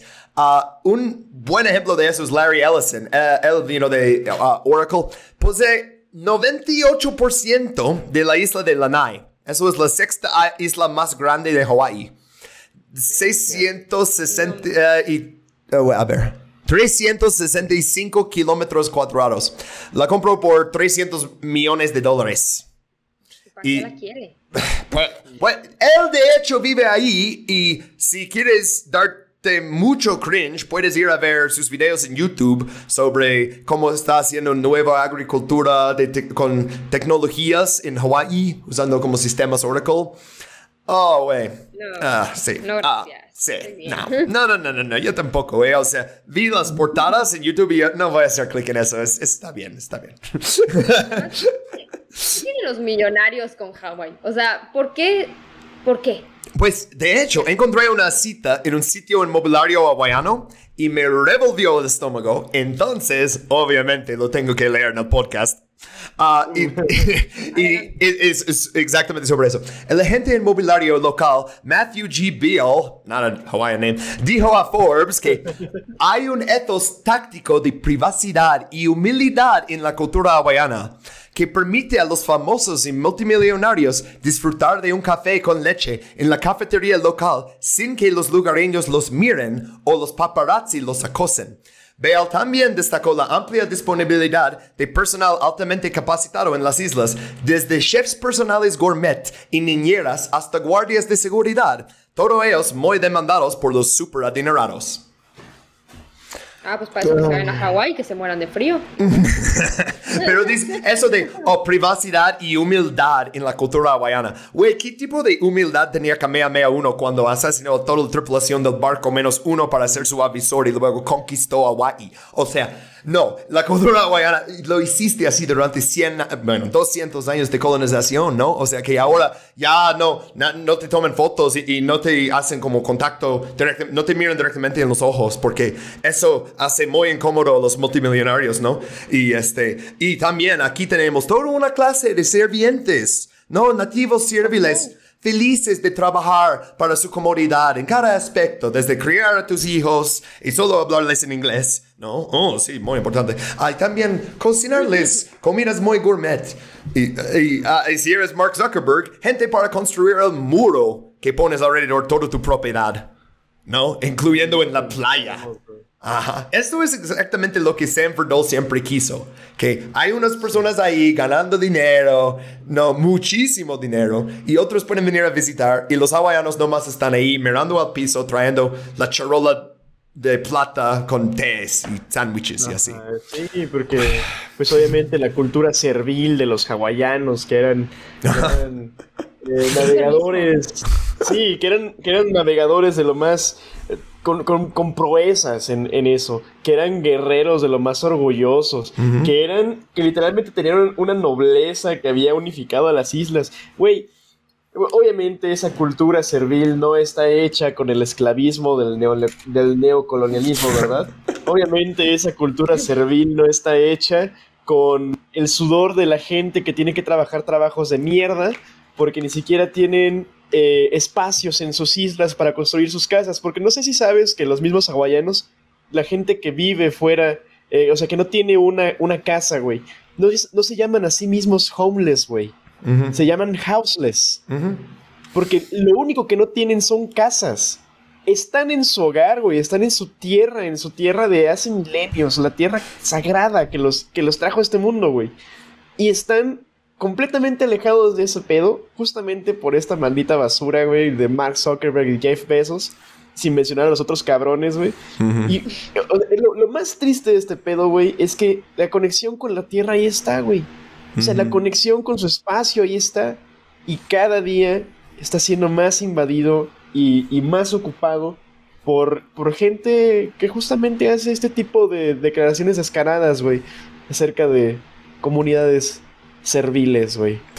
De una ¿no? cultura servil, güey. Y eso es en ¿La el, el sitio inmobiliario, ¿no? Donde lo quieren vender. Uf. Increíble, güey. Perdón, perdón, Natalia, te interrumpí. Adelante.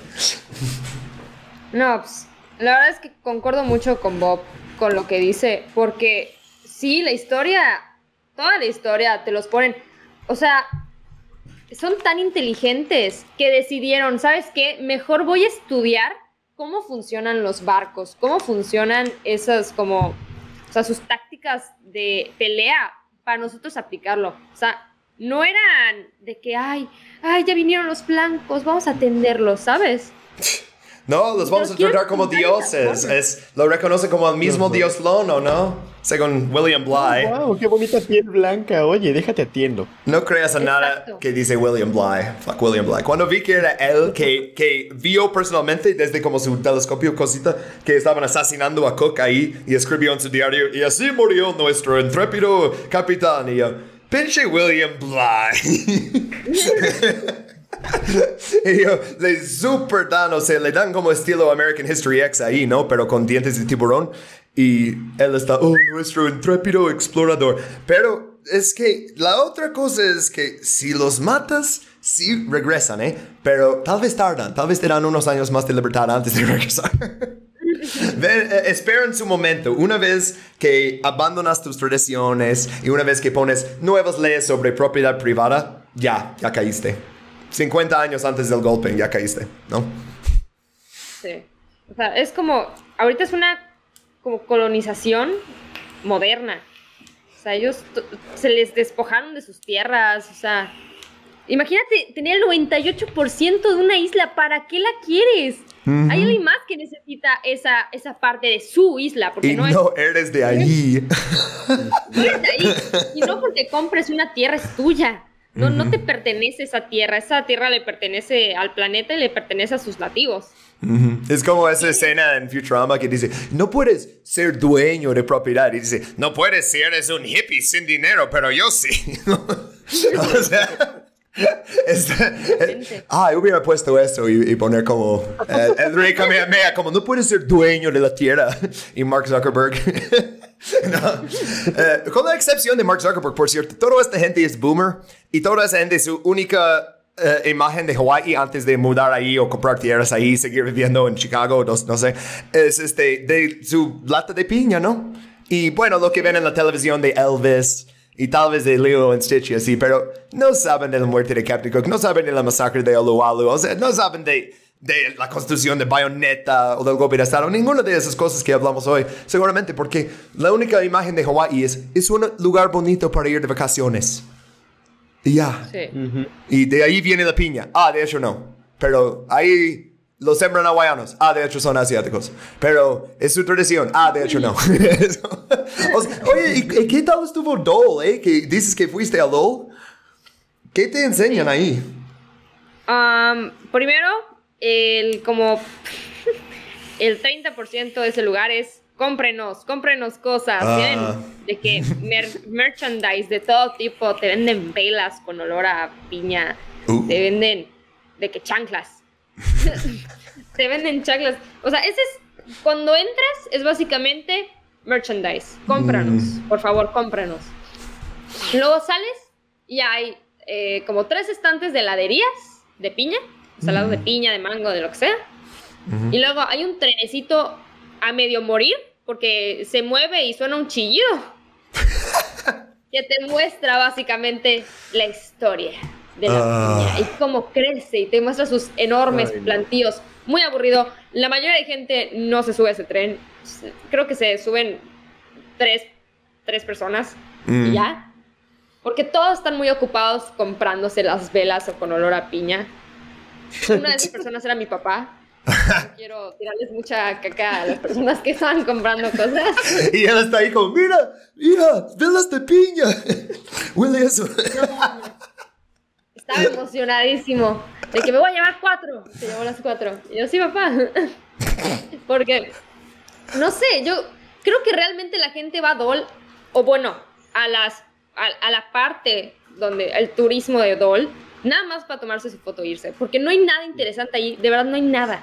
Ah, Ah, y creo que hay como una parte donde hay una persona que te explica la historia de Doll con fotos. Y es como, no, es que nuestro, nuestro fundador es un genio. Ajá. eh, co- compra, No. compra tres, este, compra tres territorios en Hawái, renta dos y vive en uno, ¿sabes? Mm. Ajá. De que Su primo era presidente, pero... Sí. no tenía ninguna ventaja. O sea, él literal entró a Harvard para estudiar negocios y ah, horticultura justo después de que su primo tomó el poder en Hawái. Entonces está ya planeando, oye, si yo estudio negocios y pongo una planta ahí, un cultivo, y lo monopolizo, con mi primo ahí, eh, ¿quién contra mí, no? Sí. Oh, O sea, es, es, es- desde un punto de vista externo es un poco aburrido. O Pues- sea, no hay nada interesante. si nuestros oyentes quieren hacer algo, pueden ir a Instagram y buscar todas las fotos etiquetadas con Dole y las selfies que la gente tomó ahí. Y si son públicos, comentarles, ¿sabías que Dole tomó? si, si quieren hacer un poquito de acción directa, de educación directamente de sus celulares. Se chido. vuelven de tendencias. Sea, si entras, si entras a las fotos, es puros helados. De que Ay, Dios. Ah, Bob, vi que pusiste el ángulo cultural antes del que aprendimos. ¿En qué orden la quieres hacer? ¿Quieres eh, echar el cultural primero? Ah, sí. Fíjate, creo que incluso nos podríamos ir así como con una buena nota antes del que aprendimos. Y bueno, más bien, la neta está medio sad este poema, güey. Ah, ok, entonces lo guardamos. Ok, primero, entonces tenemos este meme de Mark Zuckerberg. Por cierto, un autor hawaiano le dijeron la cara del colo- neocolonialismo a Mark Zuckerberg, ¿no? Por demandar a todos sus vecinos por sus tierras, incluyendo demandar a gente muerta, ¿no? Eh, no entra a hablar con hawaianos directamente, manda abogados, ¿no? Y ahí está surfeando con una cara llena de... ¿Algo? Protec- bloqueador solar. Le- Es, es, eh, I don't know how to describe this. Ah, y tiene unos. Tal vez no debería decir eso en el podcast. Ok, tiene unas nalgas. de- que me sorprende que el pinche Mark Zuckerberg tiene esas nalgas. Ah, ok, ¿qué aprendimos? Ah, ¿Quién quiere empezar? Eh, yo Natalia. digo que Bob.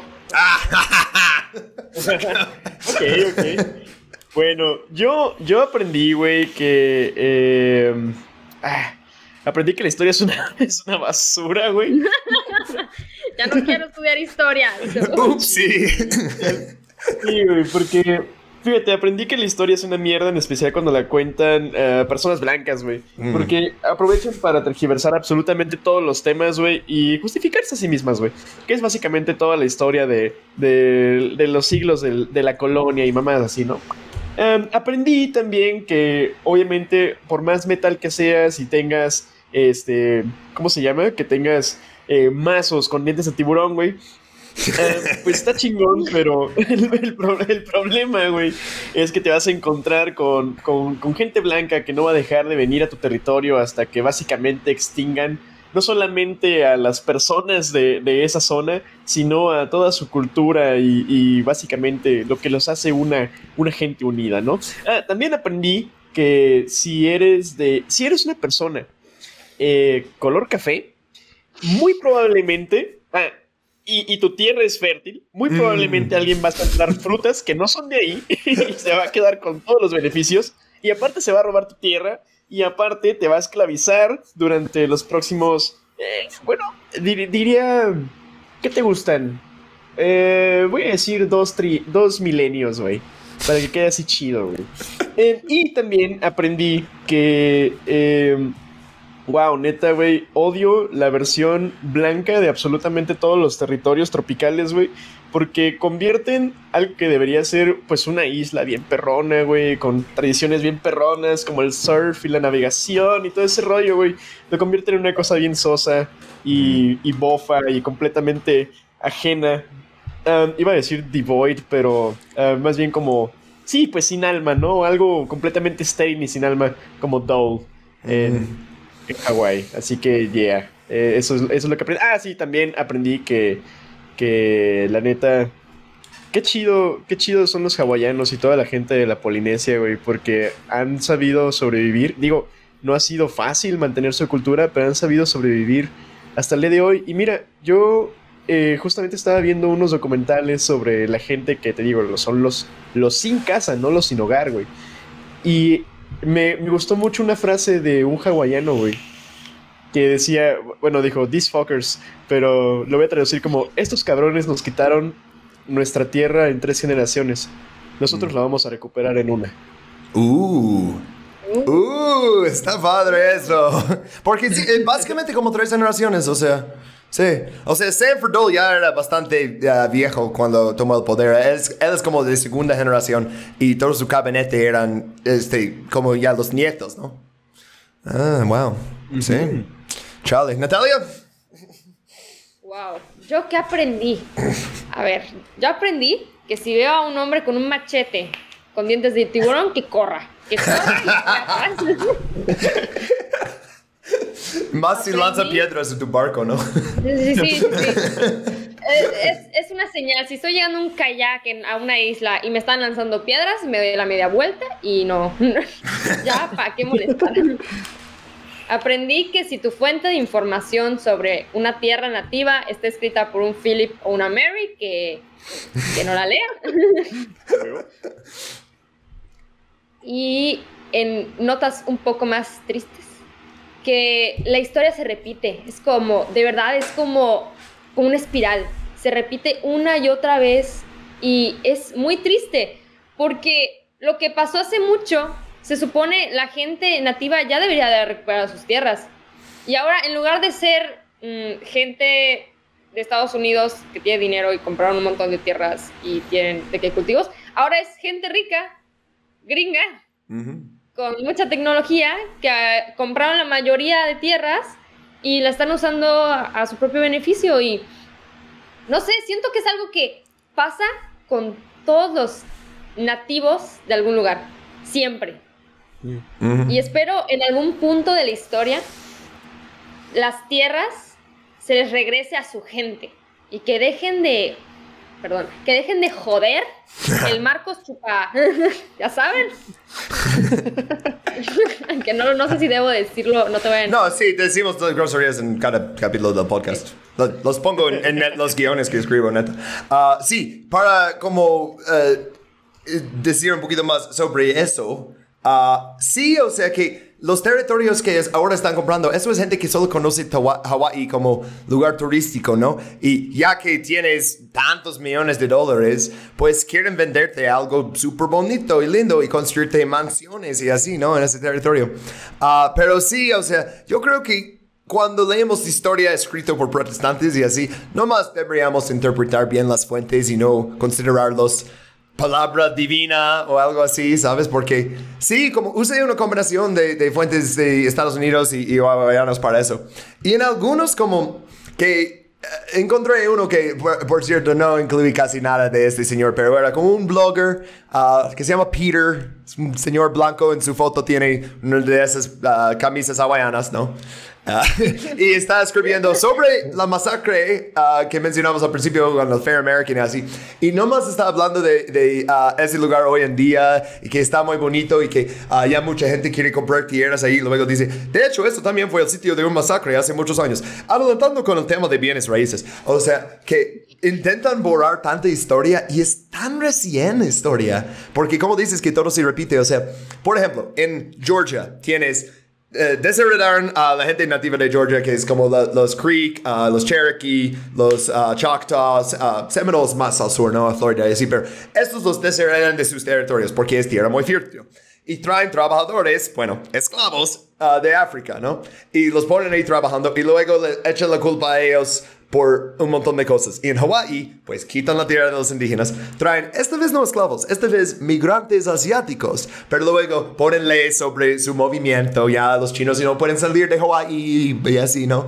Uh, y luego usan Japón como un motivo, ya que, oh, hay japoneses ahí, para anexarlo de plano. Y esto convence al Senado y a los diputados que, sí, ese, eh, es, es, lo mismo que hace con uh, todas las leyes racistas en el sur de segregación y, y luego con lo que vemos hoy en día con policía en, y no solo en el sur, en solo Estados Unidos, incluso en Hawái, pero sí, uh, pues Hawái es un lugar bonito con una historia muy triste y sí, yo creo que podemos decir que la posición del podcast, después de que los tres lo decimos, es que uh, ya deberían regresar las tierras a la gente de Hawái y ellos deberían tener autonomía y no sé cómo eso se vería para ellos. O sea, es un poquito más complicado incluso que Puerto Rico porque ya son un estado muchos años, ¿no? Uh, entonces, sí. tema espinoso, pero con la caída lenta del imperio estadounidense.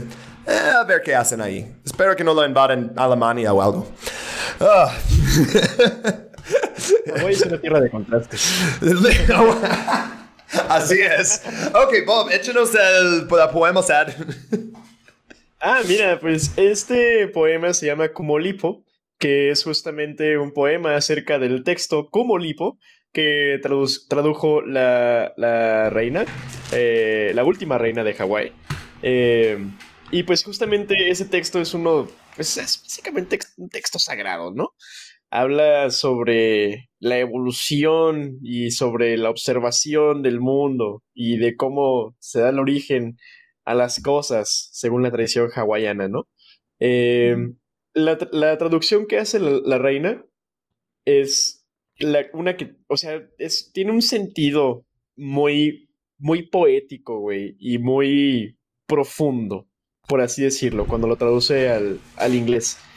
Y durante, durante algún tiempo ese texto, si mal no recuerdo, fue baneado. O sea, no se podía decir, "Eh, pues ya ves, como el, como el lenguaje, como las tradiciones, no se hacer joda. en público. Ajá. Entonces, este, este poema lo hace Jamaica Geoli Melekani Osorio. y me gustó mucho, güey. Lo hizo. Es más un spoken word que un poema, pero básicamente expone, güey, toda la. Pues todo lo que acabamos de hablar acerca de tradiciones y. Pues la identidad de uno mismo, ¿no? Que uno pensaría que tal vez si no tiene que ver, pero sí tiene. Está muy arraigado a la tierra, ¿no? La, la personalidad de una persona depende mucho de su terruño. Y creo que esto puede. Bueno, se los voy a leer. Primero se los voy a leer en inglés y luego ya les voy a dar la traducción. ¿Va? Va. Dice, what, what happens to the one what happens to the one forgot What happens to the ones forgotten? The ones who shade my heart from their rib cages. I want to taste the tears in their names, trace their souls onto my vocal cords, so that I can feel related again. But I have forgotten my father's own grandparents' middle names, forgotten what the color thread God used to sew me together with. But there's a culture, a people, somewhere beneath my skin that I've been searching for since I landed here. But it is hard to sometimes feel. Because at Stanford, we're innovative. The city of Macintosh breeds th- thinkers of tomorrow, so I have forgotten how to remember. But our roots cannot remember themselves, will not remember how to dance unless we're chanting for them, and will not sing unless we're listening. But our tongues feel too foreign in our own in our own mouths. We dare we don't dare to speak out loud.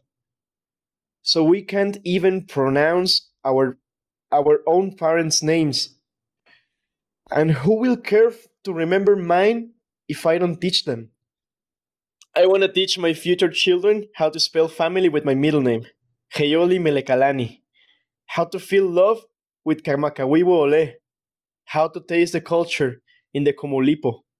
Please, do not forget me, my mana.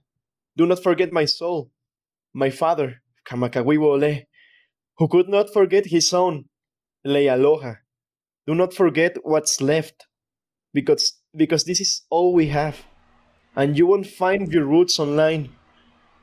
We have no dances or chants if we have no history, just rents, no roots, just tears. This is all I have of my family. History that's real. And now it's yours. Oh, Elroy Thomas Lealoha Osorio Hecane. Oh, Clara Kulei Kai Hewahine. Noho Pulawa Ahanao Ia. Oh, Jonathan Kamakawiwo Ole Kai Osorio Hecane. Oh, Mary Carol Dunn Hewahine. Noho Pulawa Ojanua Ia. Oh, Jamaica Geoli Melekalani. Osorio Hewahine. Do not forget us. Maua Poina. Y la traducción de esta madre, güey. Que, la neta. Güey, o sea, fíjate, tiene su punch en inglés, güey. Pero creo que todavía más tiene su punch eh, cuando. Güey, o sea, bueno, en español al chile queda. Así los latinos con su doblaje, ¿eh? Siempre, oh, mira, nuestra versión doblada está mejor. Y, y luego lo escucho yo. Ok. Tal vez, pero. Eh, eh, Mira, más a dramática ver, a ver qué me dices, güey. A ver qué me dices, güey. Ok, a verlo, a ver. Los que están fast forwarding para llegar al punto en español porque no hablan inglés, aquí puedes dejar de fast forward y ahora en español. es un podcast, güey. ¿Qué pasa con los olvidados? Con los que formaron mi corazón con sus costillas. Quiero probar las lágrimas en sus nombres. Rastrear sus almas hasta mis cuerdas vocales para sentirme parte de una familia otra vez. Pero olvidé los nombres de los abuelos de mi mismo padre. Olvidé de qué color era el hilo con el que Dios me cosió completa.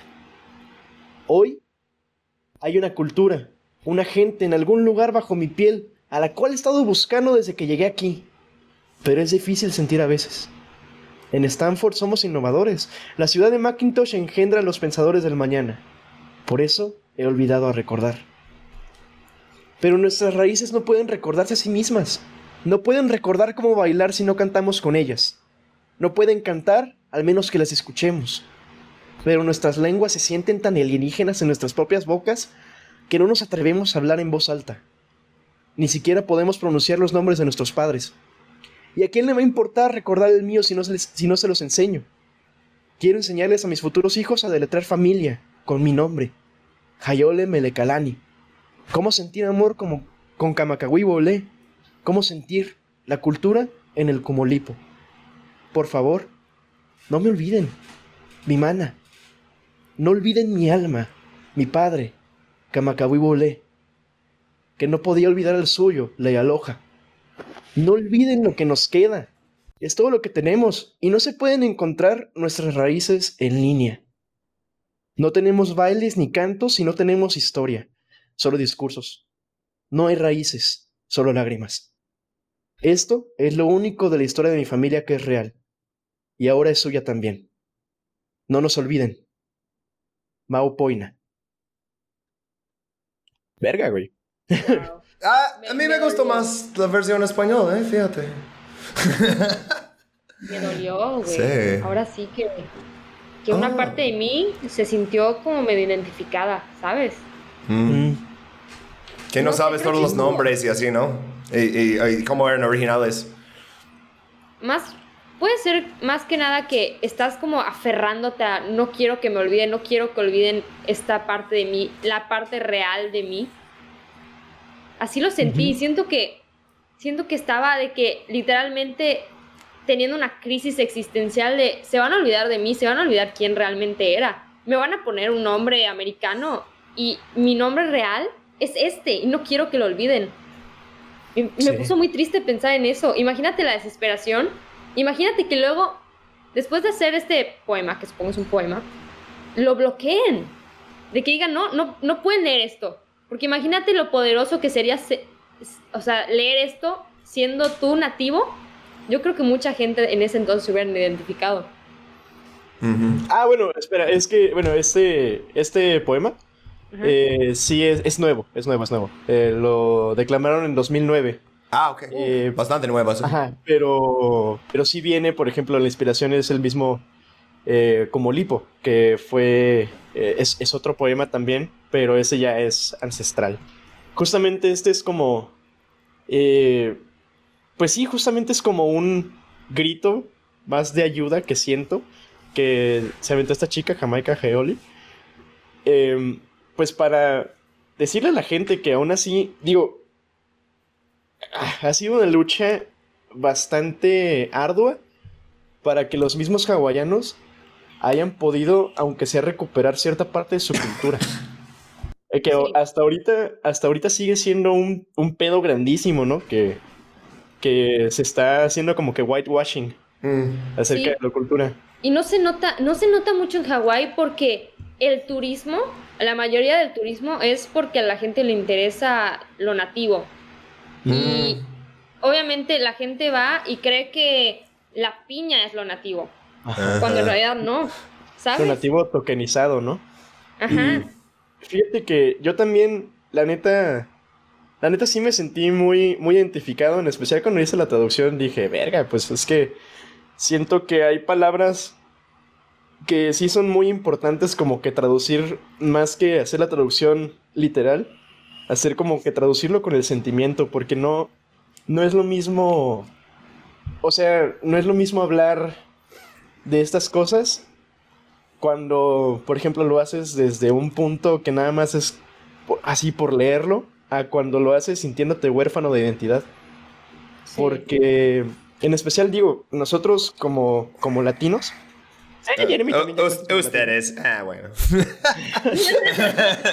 y yo, Fuera, le gritamos. y yo literalmente, Gringo man. o, o sea, o sea, Que yo, yo al menos, bueno, y siento que muchos, muchos de nosotros como latinos, y no se, no se habla ni siquiera de los africanos, ¿no? Hemos sufrido mucho con nuestra identidad porque nos han quitado no solamente las tierras, sino que nos han quitado parte de nuestra historia. A nosotros nos venden la, la- la idea del sincretismo, ¿no? A, a la gente que fue conquistada por, por la gente de Inglaterra, por los ingleses, y les venden la idea de la civilización, pero a nosotros es el sincretismo. Nos quitaron nuestra identidad, básicamente la mitad de nuestra identidad, a base de mentiras. Sí. O sea, nos, nos han quitado nuestros, nuestros apellidos nativos, nos han quitado nuestras tradiciones Ah, nativas. a mí me pasó también. Mi, mi nombre no era Shepard. Eso es. Lo cambiaron a inglés en Ellis Island. Era Hertenstein, que es mucho más judío. Y no, dicen, ah, no, porque mira, te discriminan si tienes nombre así como Yiddish ahí. Entonces, mejor cámbiate algo en inglés. Y sí. Así también lo hizo la, la- la otra familia, no sé exactamente cómo escribir su, su ah, apellido antes, pero lo cambiaron a Rose. Como así, pum. Eh, vas a encontrar muchos judíos en Estados Unidos con nombres así como anglicos, ¿no? Y, es como una palabra después, ¿no? Y ya. I'm like, La verdad, yo creo que también me sentí muy identificada porque mi, la fa- mi familia materna, bueno, no, perdón, mi familia paterna, de parte de mi abuela, ellos vienen del Líbano, pero ellos Ah. huyeron del Líbano. Y cuando llegaron acá, realmente, adiós cultura, porque mi abuela era muy chica. Adiós cultura, adiós todo lo que conocías, todo lo que era tuyo, ¿sabes? Sí. Para tener que adaptarse a la sociedad mexicana.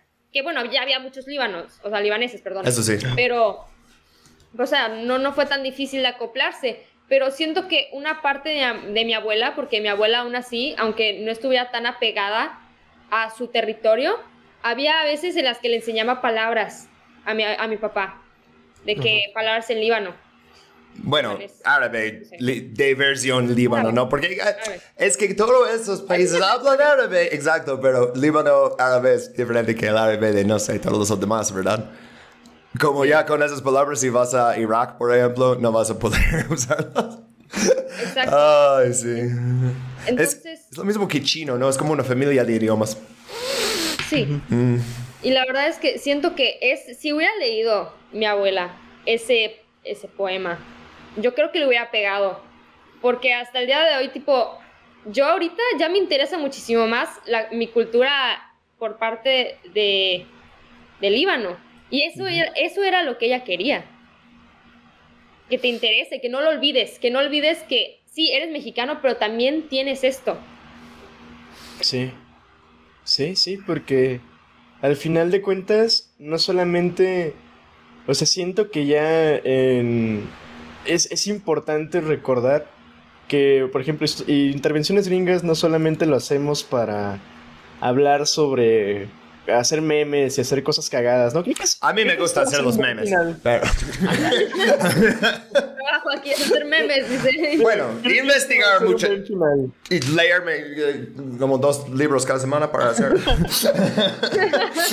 Sí, no manches, neta, ha sido una cosa bien, bien brutal, güey, la información que consumimos por semana. Y creo que, fíjate, te digo, va a ser un buen como final de temporada porque es que sí, sí es importante recordar que esto no solamente lo hacemos para hablar de cosas cagadas, para hablar de intervenciones.